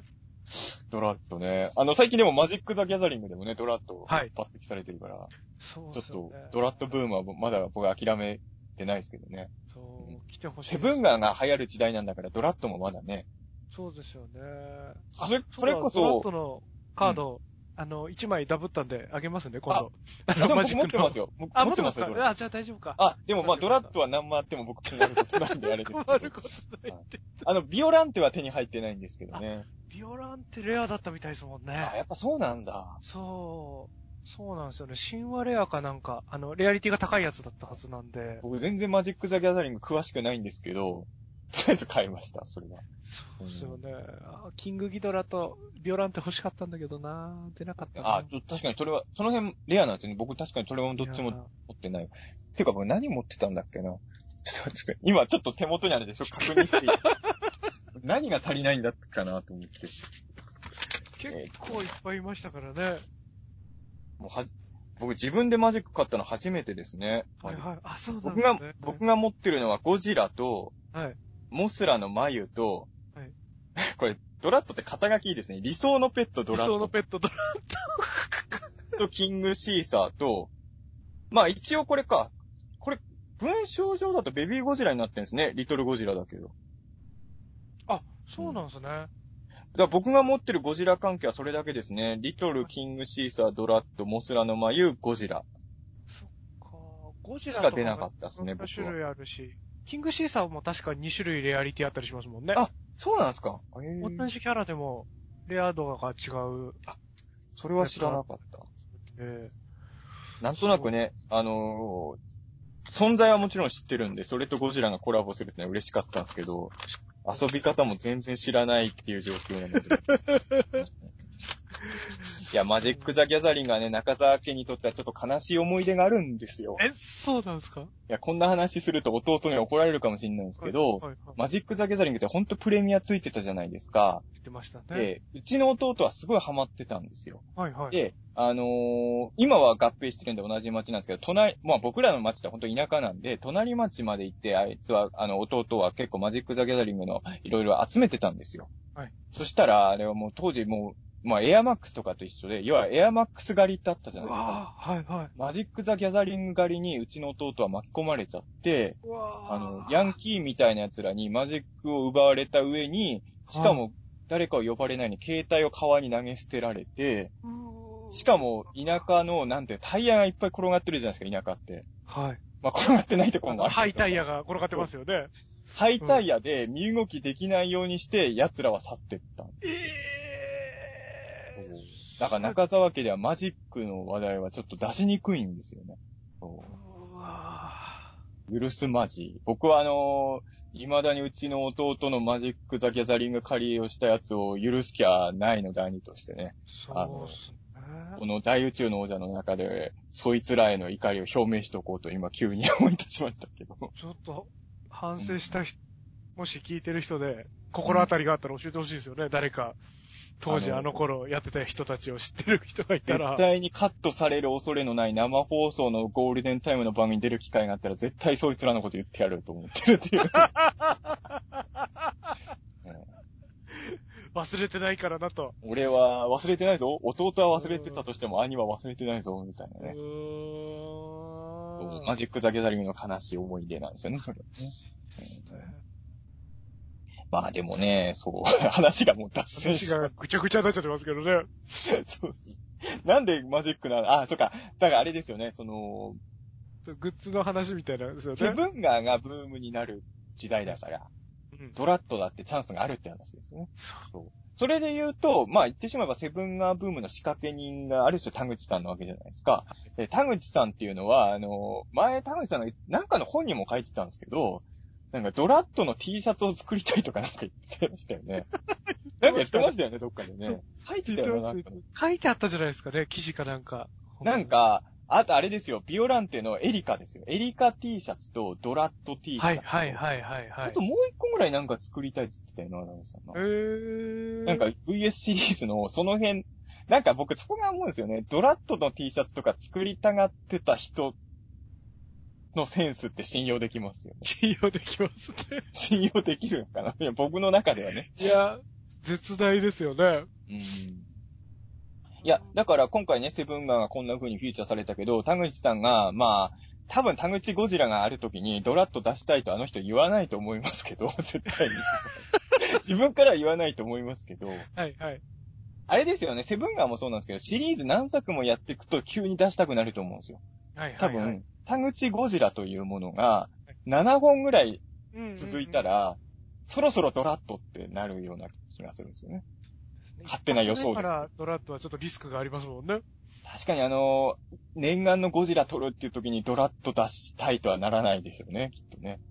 あの、だから僕らが、僕ら、僕らがっていう、あれですけど、みんなで、あれじゃないですか、ドラットの需要をうまく高める、こう草の根活動をするじゃないですか。はい。それにあって、それが最高潮、その需要が高まるのに合わせて、田口さんがゴジラ撮るタイミングとかとこううまく調整して、ぶつけたら、一発目からドラットもあり得るんじゃないですか。でもそこは田口さんはあの、プロデューサーと戦うじゃないですか、その時は。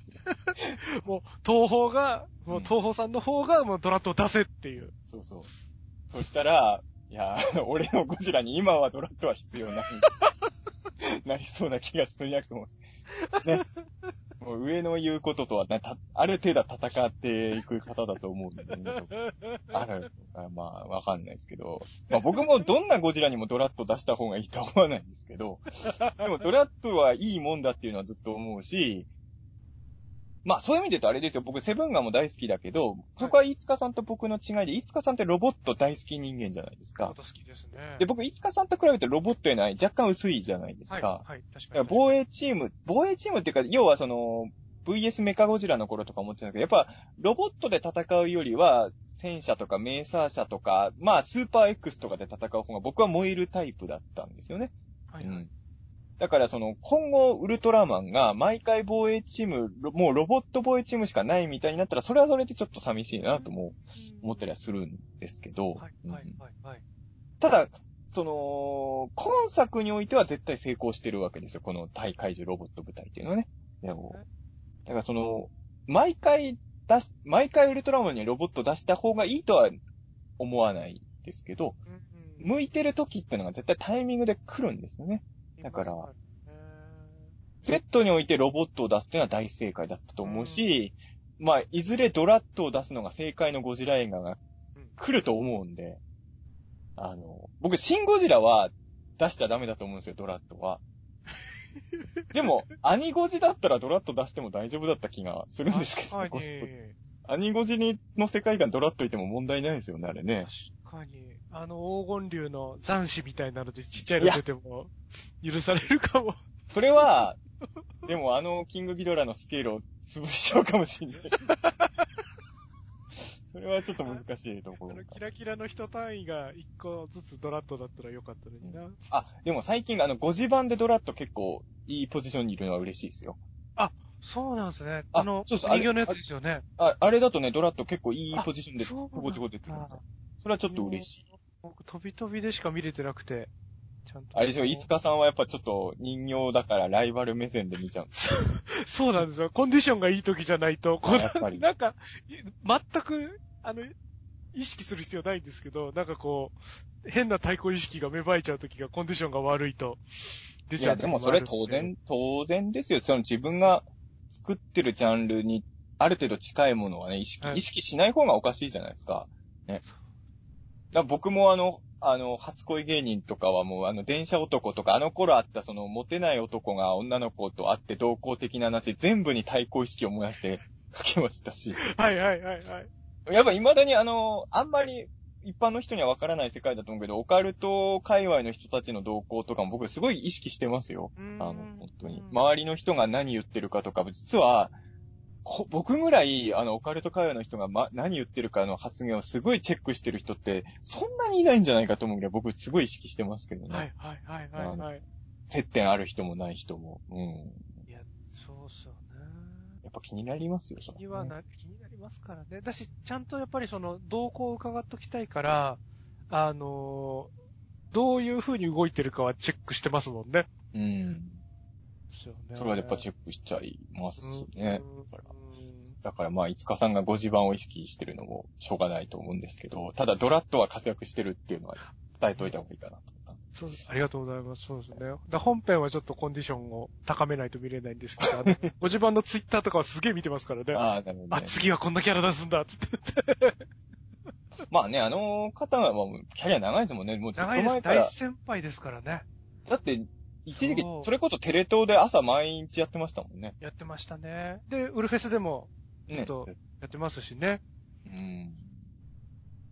だからそこはね、やっぱり前ですからね。ウルフェスか、またウルフェスの話になっちゃいましたけど。寂しいな、とか、やっぱどうし寂しいっすよね。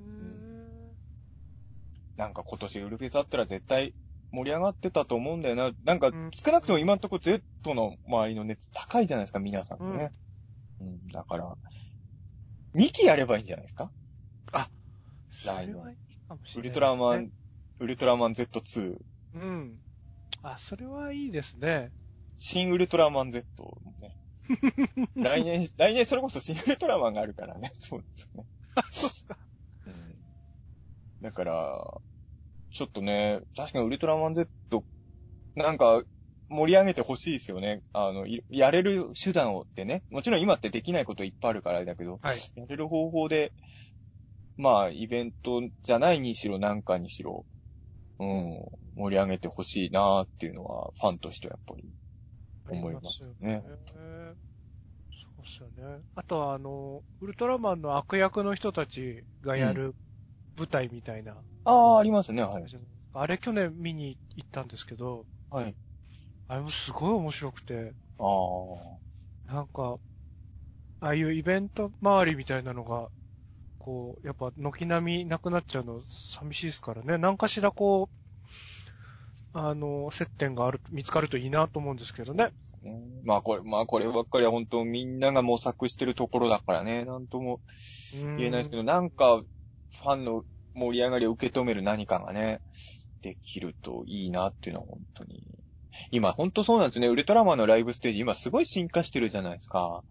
そうですね。僕らがイメージ、僕らがっていうか僕ら知ってるけど、一般の人が連想するヒーローショーとかとはもう違う次元に行っちゃってる。もうちょっと桁違いですもんね。うんやっぱりあの、本当にでかい怪獣がステージ出たりするの感動しますよね。びっくりしましたね。でっかいグランドキング出た時とかもびっくりしましたもんね。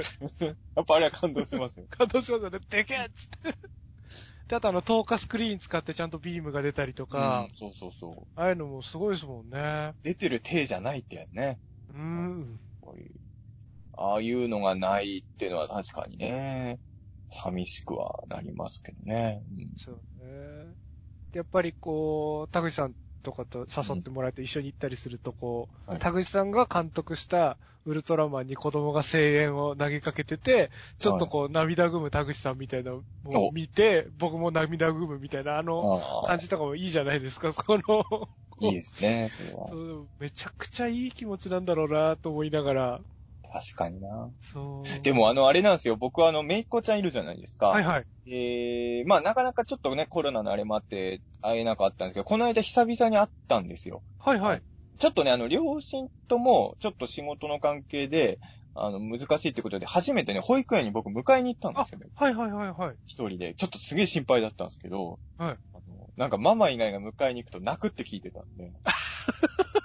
でも大丈夫だって。なんか、すごい機嫌よく一緒に帰った。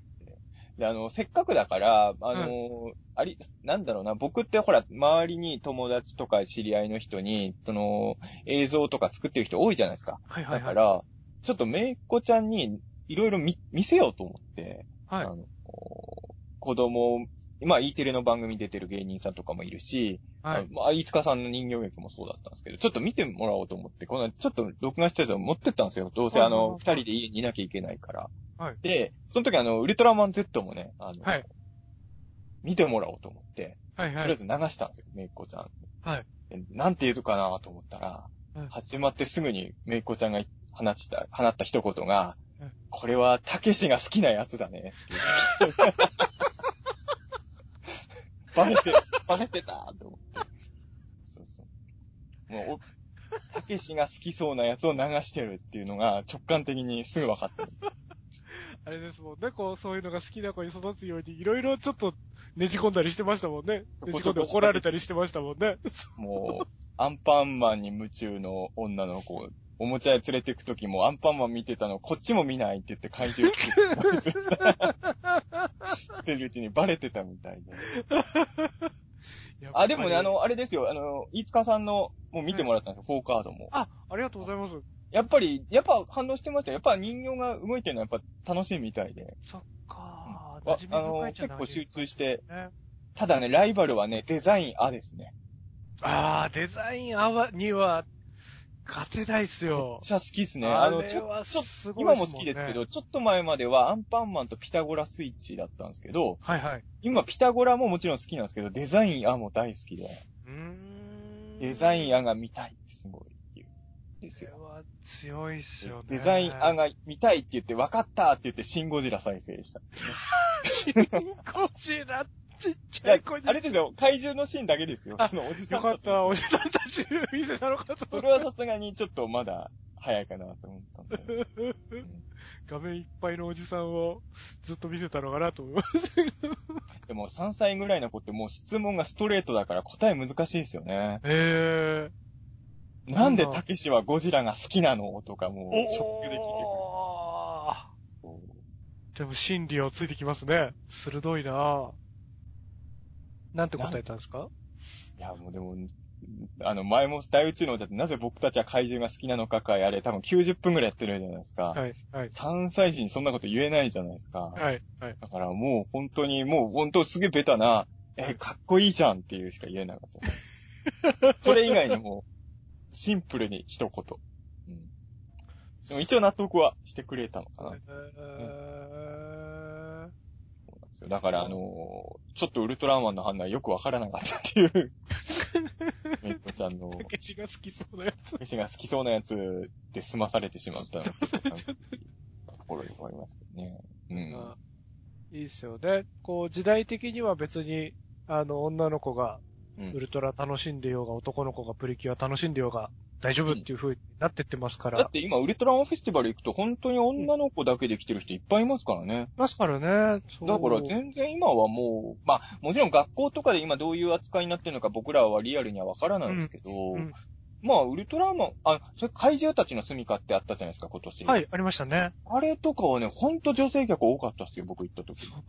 もう女性の団体がいっぱい来てて、で、ピグモンとかが可愛いってのは、まあもちろん、かなんとなくわかりやすいけど、はい普通にレッドキングとかもめっちゃ夢中で見てましたよ、女の子たち。ん。なんかもう、あれですよね、別に男女ほんと関係ないんですよね。いいことですよね。だから、ああ、僕のめいっ子ちゃんの怪獣ハマらせ道もまだ、そう。そこ着々と進めていこうとは。そうですよね。ちょっとずつ、ちょっとずつ。あ、でもね、この間ついにね、ゴジラのモノマネをしたんです。はいはいはいは影響が出始めたと思って。い。いいですね。よくわかんないモノマネでしたけどね、ちょっとね。そうなんですゴジラの、ゴジラの家を作ってましたけどね。か。かわいい。シンゴジラを見せたのに、流星人間ゾーンをやってると思って、思いましたけどね。うん。ゴジラの家を自分で作って自分で壊してます。かわいい。どういう設定なんだろう、これ、と思いながいいなぁ。ら。まあねあ、でもね、セブンガーはね、あのーそういう意味で言うと、めいっ子ちゃんもちょっと、食いついてたな、なんか。あ、へえ。うん、あの、セブンガーの目がちょっとあの、変化するじゃないですか。はい。あの、ちょっと頑張るぞ曲がったりみたいな眉毛が変わりますもんね。あそこね、見て笑ってましたよ。うん。めいっ子ちゃん。だから、おう、さすが。もう、怪獣おじさんだけじゃなくて、もう3歳のめいっ子ちゃんも、ちょっと笑わせてるセブンだと。いいっすね。ただあの、うちの妹の教育方針で戦うやつを今んとこ積極的にこっちから見せてないらしいんで、あの、子供が自分から見たいって言ったら止める気はないらしいんですけど、はいはいはい。自分から見せるのはやめようって言うから、あのーやっぱりあのー殴る蹴るとかはね、まだちょっと理解できないみたいですね、うちの。そっかそっか。怪獣が街を壊してるのは見れるみたいです。はいはいはいはい。意味がわ、あのーでかいやつが進むと街が壊れるっていうのは理解したみたいで。うーん。まだ戦うはちょっとわかんないかもしれないですね。戦うのはね、理由がわからないみたいですね。うんうんうんなんで戦ってるのかな。うん。アンパンマンは見てるはずなんですけどね。そうですね。アンパンマンもまあ、フィジカルにやっねつけてますからね。普通にパンチしてますからね、アンパンマンね。そうね。そこら辺がね、ありますけど。まあ僕らもね、子供の知り合いがどんどん、まあでも増えていく可能性も減ってると思ったけど、見る、か、探そうと思えばいっぱいいるんですかね、周りにね、子供ね。ああ、まあ積極的に、あれですよね。友達で子供いる人うん。人たちに関わっていけば、うん接する機会が生まれるのかもしれないですよね。やっぱり僕らってそこ気になっちゃうのは、あの、僕だからあの、昔、ゴジラ VS スペースゴジラの時に学研から出たゴジラ大百科って本に、さ基本マニア向けの本なんですけど、最後の方に、今の現役の子供はゴジラどう思ってるかアンケートみたいなコーナーがあって、はいはい。すごい当時興味深かった。まあ当時僕中学生でしたけど、はいあの、本当に幼稚園児から小学校低学年の人たち100人ぐらいにゴジラについていろいろ質問してるはいはいはいはい。ああいうのは今でも、それこそ宇宙船とかでやってほしいなと思って。ああ、やってほしいですね。やっぱ、マニアの声は、それこそツイッターとかでも目に入るじゃないですか。うんうんうんうん。子供の反応はね、なかなかやっぱり、それこそウルフェスとかもなくなっちゃうともっとわかんなくなるじゃないですか。わかんないっすもんね。まあ、あの、会社さんとかはそういうアンケートとかやってるみたいなんで知ってるんでしょうけどね、うんこう、僕らが知り得るところで、ちょっと見えるものが欲しいですよね。僕らも知りたいんですよね。これマニア、マニアっていうのはね、これを見て子供どう思ってるのかってやっぱ気に、僕だから気になりますよくあるのが、ねウルトラマンとか仮面ライダーの映画を、子供がいる時間うるさいから夜行く人とかいるじゃないですか。はいはいはいはい。意味がわかんなくて、いや、子供がいるとこで見た方が意味決まってんじゃんと。そうですよね。子供の反応と照らし合わせて見てるのがやっぱ楽しいですからね。そうそう。だから、やっぱ結構ね、子供の反応って、それだけで面白さ相当加点されるじゃないですか。うだん。から、でもね、確かに子供が行くと今年のウルトラマン Z は子供の反応を生で観察できる機会がほとんどないのかなっていうのが、あちょっと寂しいですよね。そう、寂しいな。もうほんと早くコロナが解決するしかないですもんね、解決策はね。うん、そうですよね。無理やり進めんのもまた違いますしね。まあこれに関してでも僕らでどうこうできる話は本当にないですから、まあうんうん状況を見守るしかないんですけれど。まあドラえもんの映画とかもね、一応夏公開ですもんね。そうですね。夏休み普通に公開できんのかなってちょっと思っちゃうけど、まあ、うん。まあ、ある、ある程度お客さんが当初の言ってるより落ちちゃうのはもうしょうがないっていう感じで上映するんでしょうけどね、きっとうね。ん、そうですよね。今本当だからまあ、まあ別に子供メインターゲットの作品だけじゃないけど、本当に厳しい時代の中で、はいまあちょっとこういう、でもやっぱりエンターテインメントって大事じゃないですか。さっき、最初に五日さんも言ったけど、最近いろいろちょっと気持ちが落ちてる時に Z がすごい救いになったっていうね。それはうん本当にその通りだなと思って、あの、やっぱウルトラマンとか怪獣はちょっと気持ち落ちてる時元気にしてくれますよね、やっぱね。そうですね。それは本当に、Z には、ちょっと、まあ僕も多分ね、この先、気落ちしそうなことがいっぱい並んでるので、そのたびに Z に助けてもらいたいな、とちょっと、ね、でちょっとスケジュール見た時に思いましたけど、うん。で、であわよくば、こう、僕らも、そういう、あの、助ける側のなんか作れたらいいっすよね。こまあね、いや、本当、そうですね。いや、自分も物とか作って発信する側でもあるので、う。そうなんですよ、こういう時こそ。頑張らなきゃなっていうのは本当思ってるんですけれどね。えーただまあ僕が本性を出してヒーローもん作るとキモいマンになっちゃうんで、あんまりその前。前、救われますけどね。前向きな話ではないじゃないですか、いやいやいやいや、でも、後ろ向きなもので救われるという救われ方とか、その、やっぱり、ありますからね。あ、それもそうそう、あると思うんで、そう、そうですよね。でも今やっぱり僕ちょっと新作、あの、ライトノベルの新作の作業も進めてる、そほい結構いろいろあって、だいぶ遅くなっちゃったので進めてるんですけれど、はいはい。まあ、難しいのは、その、今みんなマスクしたりとか、こういう生活してるじゃないですか、そのはい外出自粛とか。いそういう状況で、そういうことが何事もなかったように学生生活の話を書くのとかって、なんか結構エネルギーいりますよね。あー、そうか、そうですよね。うん、まあ、か感じない人もいるのかもしれないけど、ぼ僕とかやっぱりうん、なんか、なんか学生のちっちゃい悩みを重く受け止めれる土壌みたいのをちゃんと自分に作んなきゃなと思って。うん。なんか世の中が大変な時って大変な話書くのは意外と大丈夫なんだけど、物語って別にそんな大変な状況じゃない、そんなに大きな悩みじゃないけど本人にとっては大きいことを書かなきゃいけない時ってあるじゃないですかあり。ますね。はいはい。それをやるための土壌をちゃんと作るのが、いあのー、3月ぐらいまでの頃より今ちょっと大変だな、ちょっとパワーいるなっていうのは正直感じている今日この頃ではありまあ、ますかね。そこをちゃんと、あれですもんね、自分の中で咀嚼した上で作らないと、こう、実際投げかけるときはこういうご時世の中に投げかけるわけですからね、うんこう、座りが悪いものに。なっちゃいますからね。でもちょっとやっぱそこ、ちゃんと耕して、血肉になるとこまで持ってくのはちょっと、しんどいっていうかパワーがいるかもしれないですよね。うんそのパワーが結構、結構今回のウルトラマン Z になってくれてるんでありがたい。うんあのーうん、結構戻してくれてますね。僕のモモチベーションというか、その、土壌を作ってくれてるので。なんか、ほんと今日放送した2話もそうなんですけど、僕ね、なんか全然意識もしてないと思うし、別に似てないんだけど、はい見てる途中でなんかパワード見てた頃の時代の感覚に戻ったんですよね。あー。あの、小学生の感覚にまでは戻れないんだけど、はいはい。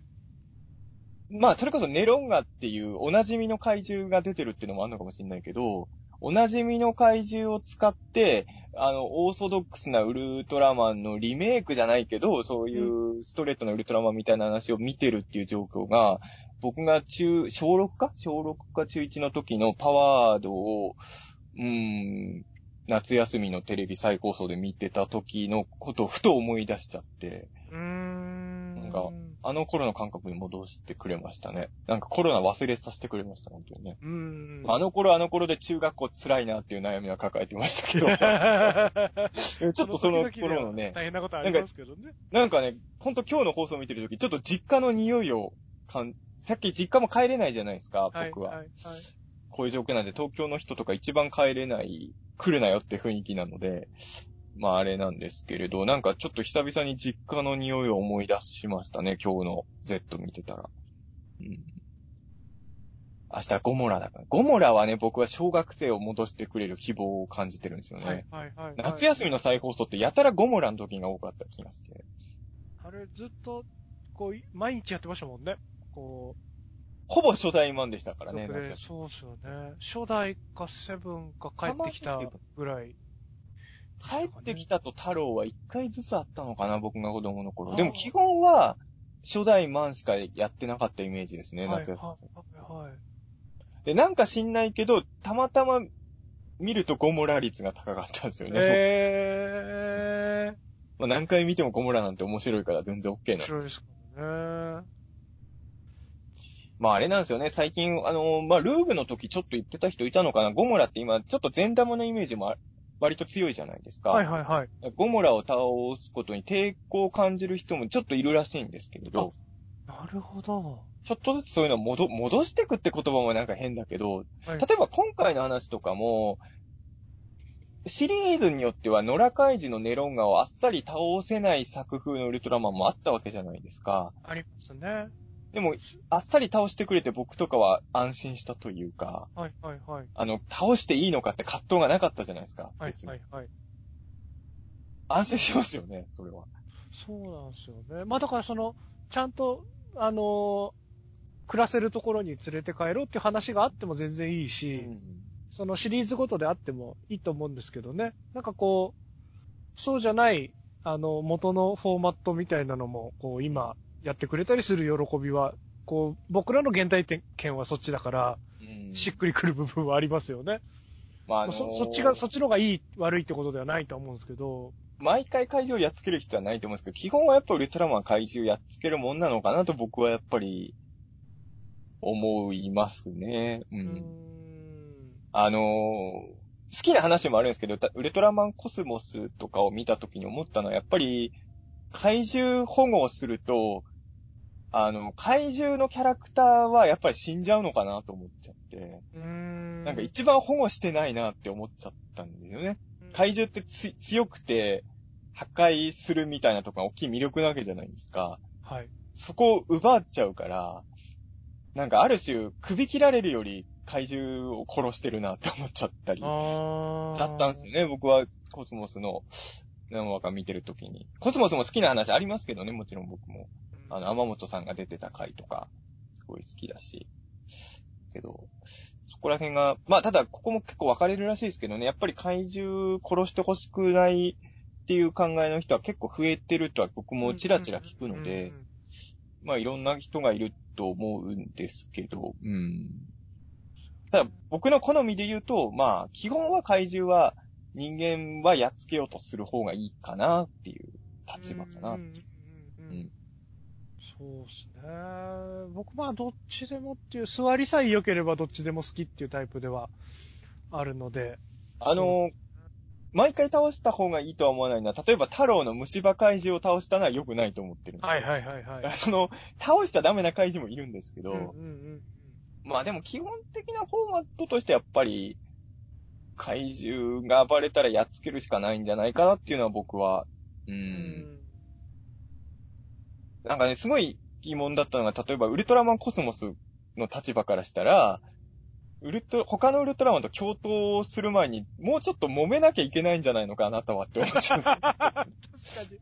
まあ、なんか、共闘しますもんね、うん割と。いや、コスモスからしたら、ちょっと待ってください。アイスラッガー今投げないでくださいって入ってくるのがコスモスなんじゃないかなと僕は思うんだけど、意外とそういうことはしないのが、ちょっと物足りなかったんですよね。はいこれ言い悪いじゃなくはて、あの、コスモスのキャラがその方が立つと思うんですよ、そ僕は。感じますけどね、僕は。うん来週のゴモラをどうするかわかんないですけどね、まだそ。うですよね。そうだよな輸送作戦って言ってますからね。まあとにかく、とにかく楽しみでしかないですけどね。楽しみですね。でもこんな、いろいろもう楽しみ、楽しくて大好きな作品だからっていうので夢中で語ってるんですけど、もう結構喋ってますよね。もう今、多分最長じゃないですかね。3時間、3時間に到達マジですか？しそうですね。あ、でもコンプライアンス会は3時間超えてたから最長ではない。最長ではないか。あれ3時間超えちゃってたんでしょうけ？ど。3時間超えてたんですよ、コンプライアンス会。あの、斎藤匠さんが全部聞いてくれたやつです最初から最後。そこに匹敵するぐらい、今2時間50分いってますね。ああ。いや、まあ、あの、全然まだ語りたいことあります。全然まだ細かいところを語れますけどね。まあ、長いシリーズものなんで、過去のいろんなものとかの思い出も兼ねてのものになっちゃうじゃないですか。どうしても僕らがウルトラマンっていうのはね。うん、だから、僕らはあのウルトラマンをこう見てたから、こう、この、今回の Z のこれに対してこういう感じを持つとかね、どうしても、そういうのも出てくるから、まだ2話しか放送してないけど、言いたいことはいくらでもあるっていう状況では、確かにあるんですけれど。うん。もうほん、まあ、あれですかね。まあ今はね、あの、6月になってからいろいろ動き出してるじゃないですか、僕らの周りがね。はいはいはいあの、どうなるかわかんないですけど、まあ、そんな定期的にはできないかもしれないですけど、また Z の感想会はやるしかないですね、これはねこれた。らいいですね。やりましょうね。そうですね。やっていきましょうね。いや、ほんと期待してたんですけど、ほんと期待以上うん。だな。あの、ほんと放送前からワクワクしてたんですけど、あこんなに面白いウルトラマンが見れるとは本当思ってなかったんで、これは本当嬉しいですよ。うん。この収録終わった後もまたネロンが見ます、僕。ネロンが見て寝ます。見て出まし 今日、本日3回目のネロンガを見て、今日は寝ようかなと思っております。はい。ということで、あの、第一の王者ね、えー、もウルトラマン Z 未見でもしここまで聞いてる方がいたら、どんぐらいいるかわからないですけど、ぜひ、ウルトラマン Z 見てほしいですよね。はいまだ見て。あれってもう1話は見れないんでしたっけ？公式配信。あどうなんすかね。一週間で見逃しって消えちゃう気がしましたけど。ただ、2話ってさ、あの、2話もある種1話みたいな作りだったじゃないですか。はい、はい。だから、あの、ここまで大宇宙のじゃ聞いて、ウルトラマン Z 見てない方は、まあ、今2話がね、公式の YouTube で、つぶらやプロの公式の YouTube で配信してるので、まあ、2話からでも、とりあえず、今からなら追いかけられるんで、ぜひ見てほしいですよね。うん。そしたら、ちょっと、一緒に楽しめるんじゃないかと思う。ですね。はいいやー一緒に楽しみたいですね。ぜひはいぜひ。ぜひぜひ。ね今後も大宇宙の王者、エシャンド高橋はウルトラマン Z を応援というか楽しんでいくので、うんはい。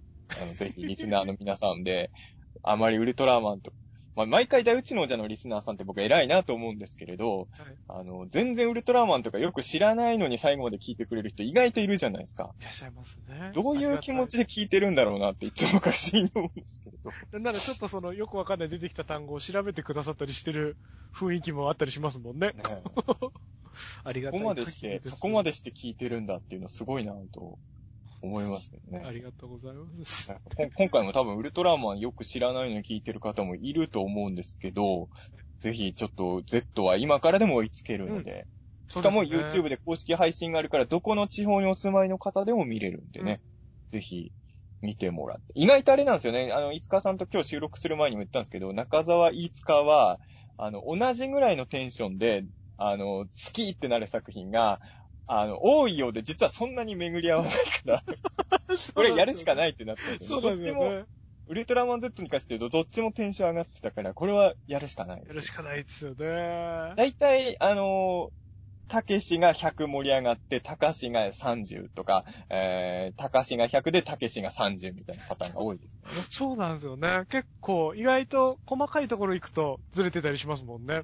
そうなんですよね。意外と、好みが実は結構ずれてたりもするので、そういう意味で言うと Z は奇跡的に二人とももう、えー100、100になってる感じです100もんねの。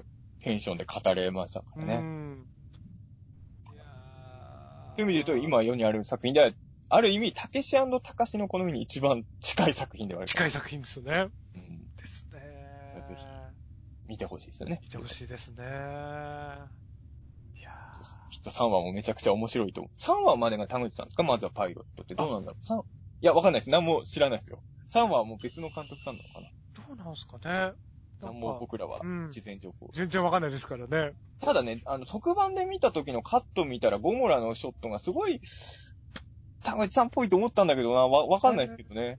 もしかしたら辻元さんとかかもしれないですけどね。はい、はい。辻元さんってすごい、あのー怪獣ものっぽい撮り方されますよね、辻元さん、されますね。うん、うんされますね。なんか僕も、そうなんですよね、あの、まあ、田口さんの時ももちろんテンション上がるんですけど、あの、クレジット見て、あ、今週辻元さんなんだっていうのもやっぱテンションが、好きな怪獣の担当会が、その、田口さんとか辻元さんだと、ちょっとテンション上がるっていうのは、個人的には、あるので、ちょっと、あの、怪獣のモニターあったじゃないですか。いろんな、いどこに何が眠ってるっていうので。はい、はい。あそこにデッパラスがいたのが僕はちょっと、気になるデッパの、ラスいたんですねいたんだデッパラスいるんですけど、はい、はい。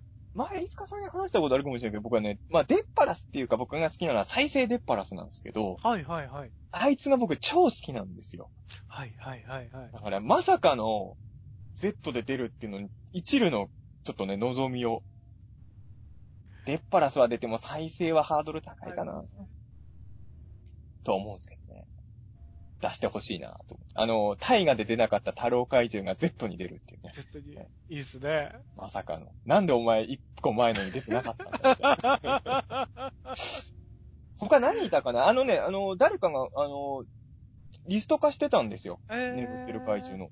あ、で、それで、あ、デッパラス入れてて、ちょっと反応しちゃったんですけど、他にも結構ね、あの、通好みの怪獣がいっぱい名前出てましたよ。えー、ちょっと。あの辺の怪獣がどうなるかですよね。復活するのか、まあ設定だけなのか、はい、はい。ちょっとわ、まあ、今回もわかんないですもんね。その、復活怪獣と新規造形の怪獣が何体ぐらいいるのかがちょっとわかん、うんうね僕でも具体的なことはわかんないですけど、新規造形怪獣の登場率は年々増えてません？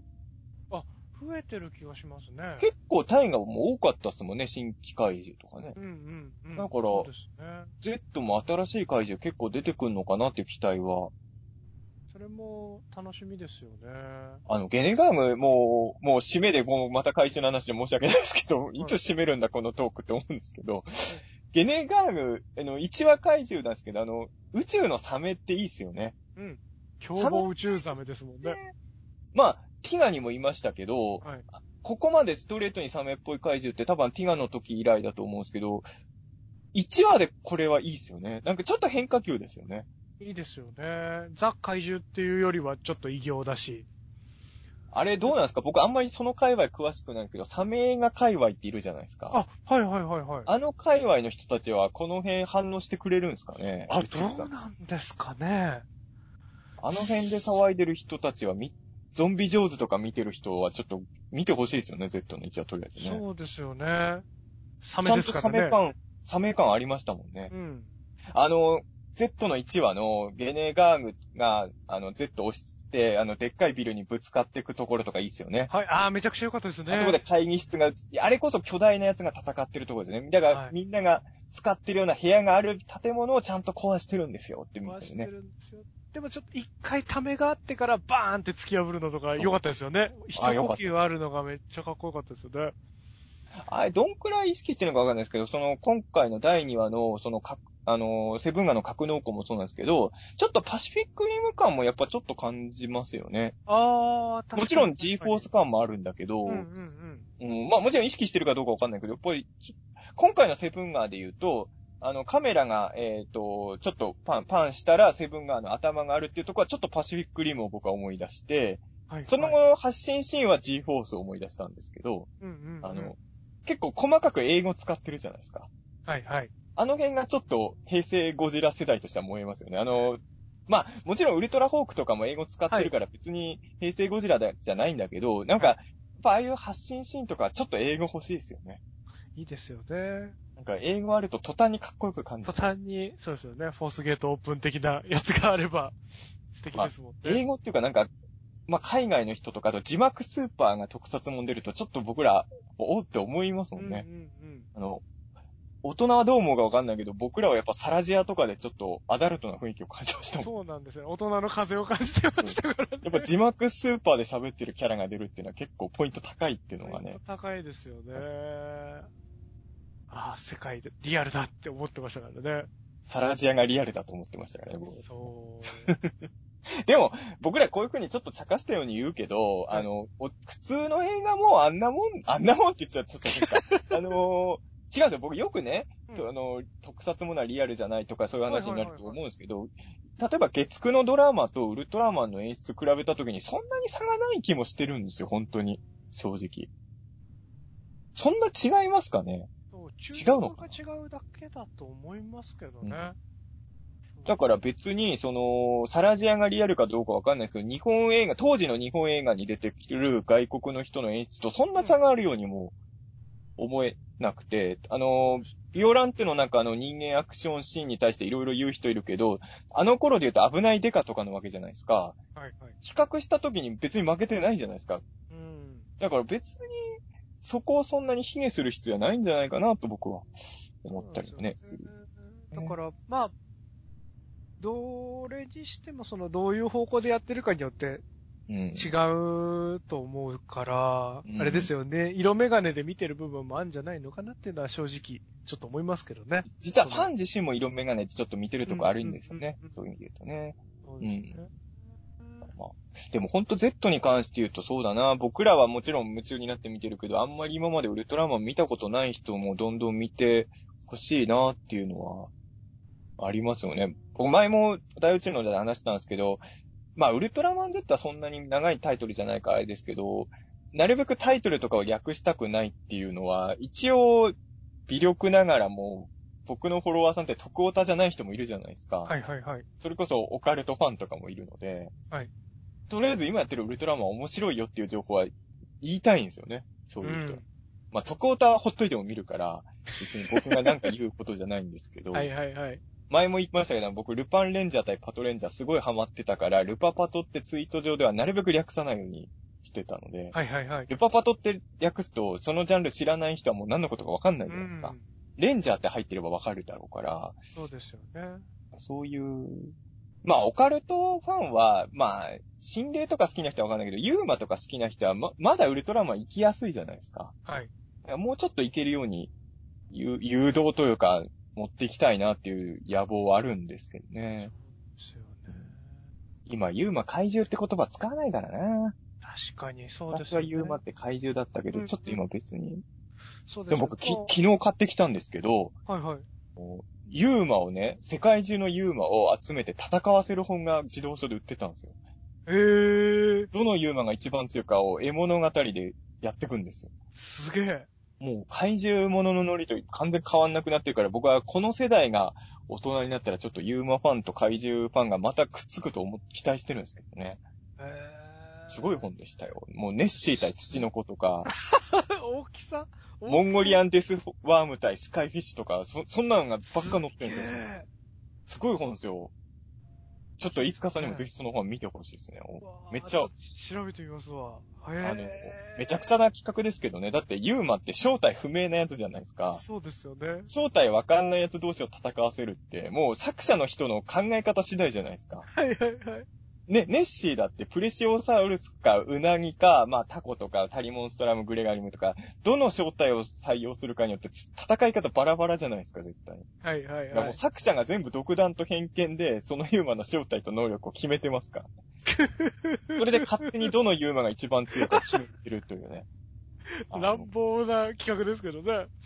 まあ、あんま言うとネタバレになるから、ちょっと本、まあ、ちょっと本のね、あれ、まだ発売したばっかりの本だからあれですけど、はいあの、あ、ちょっと待って、ちょっと本のタイトル、ほ本取ってきていいですか、それ。はいはい。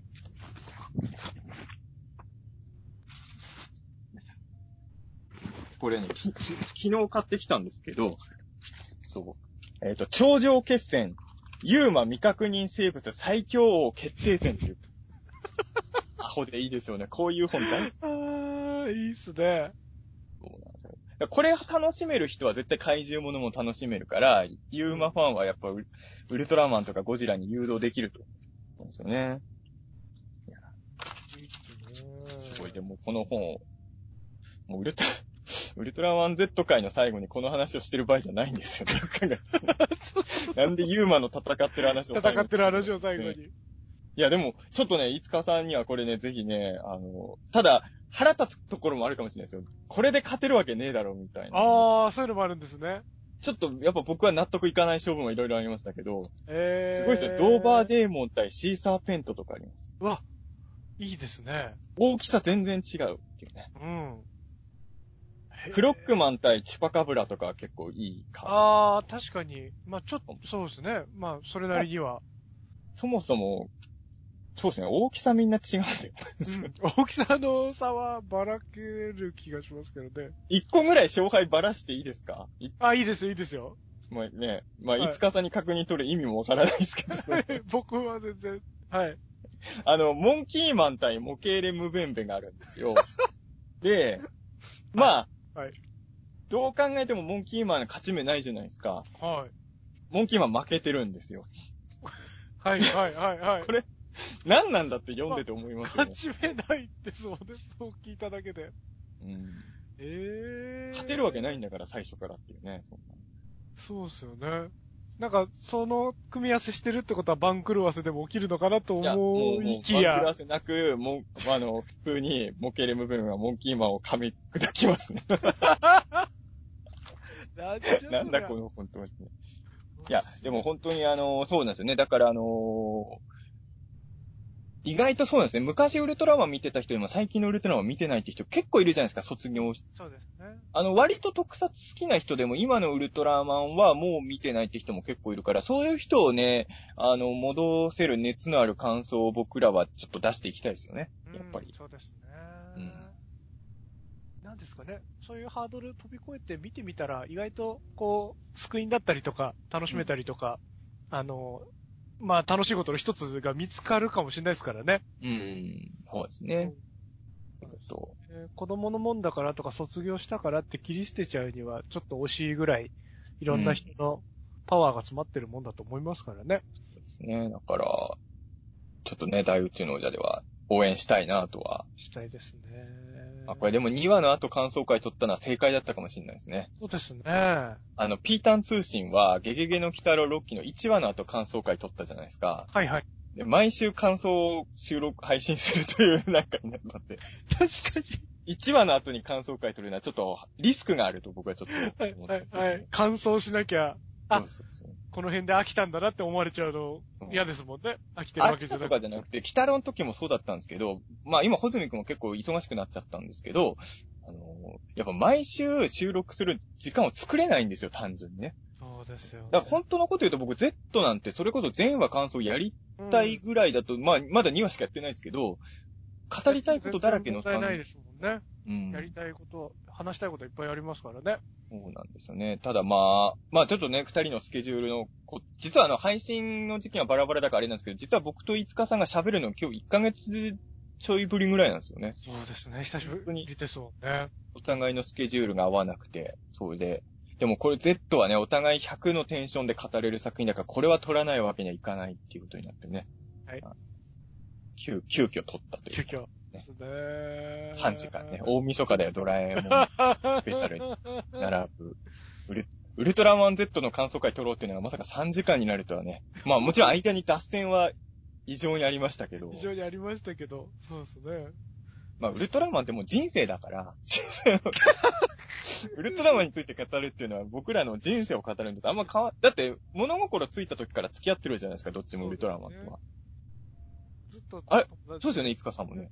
そうです、そうです。ウルトラマンを最初に知った時の記憶ないですよね、僕ら多分ね。ないですね。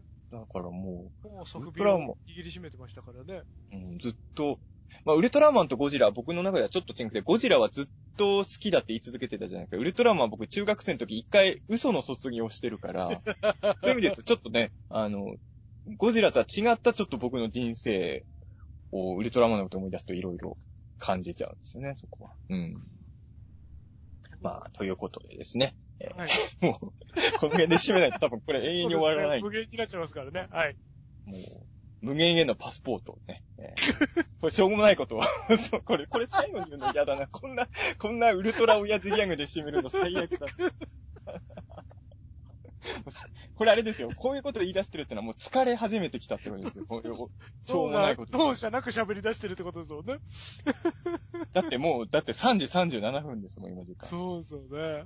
うん明け方になりつつありますからね。そうですね。もう、もう、もうこう、もう5時間ぐらいすると、仮面ライダー01が始まってしまう。スーパーヒーロータイムに突入しちゃいますね。スーパーヒーロー。ということで。はい。はいまあまあね、ということで、あの、ここまで聞いてくださった皆さん、本当にありがとうございました。はい。はい。ありがとうございました。ありがとうございました。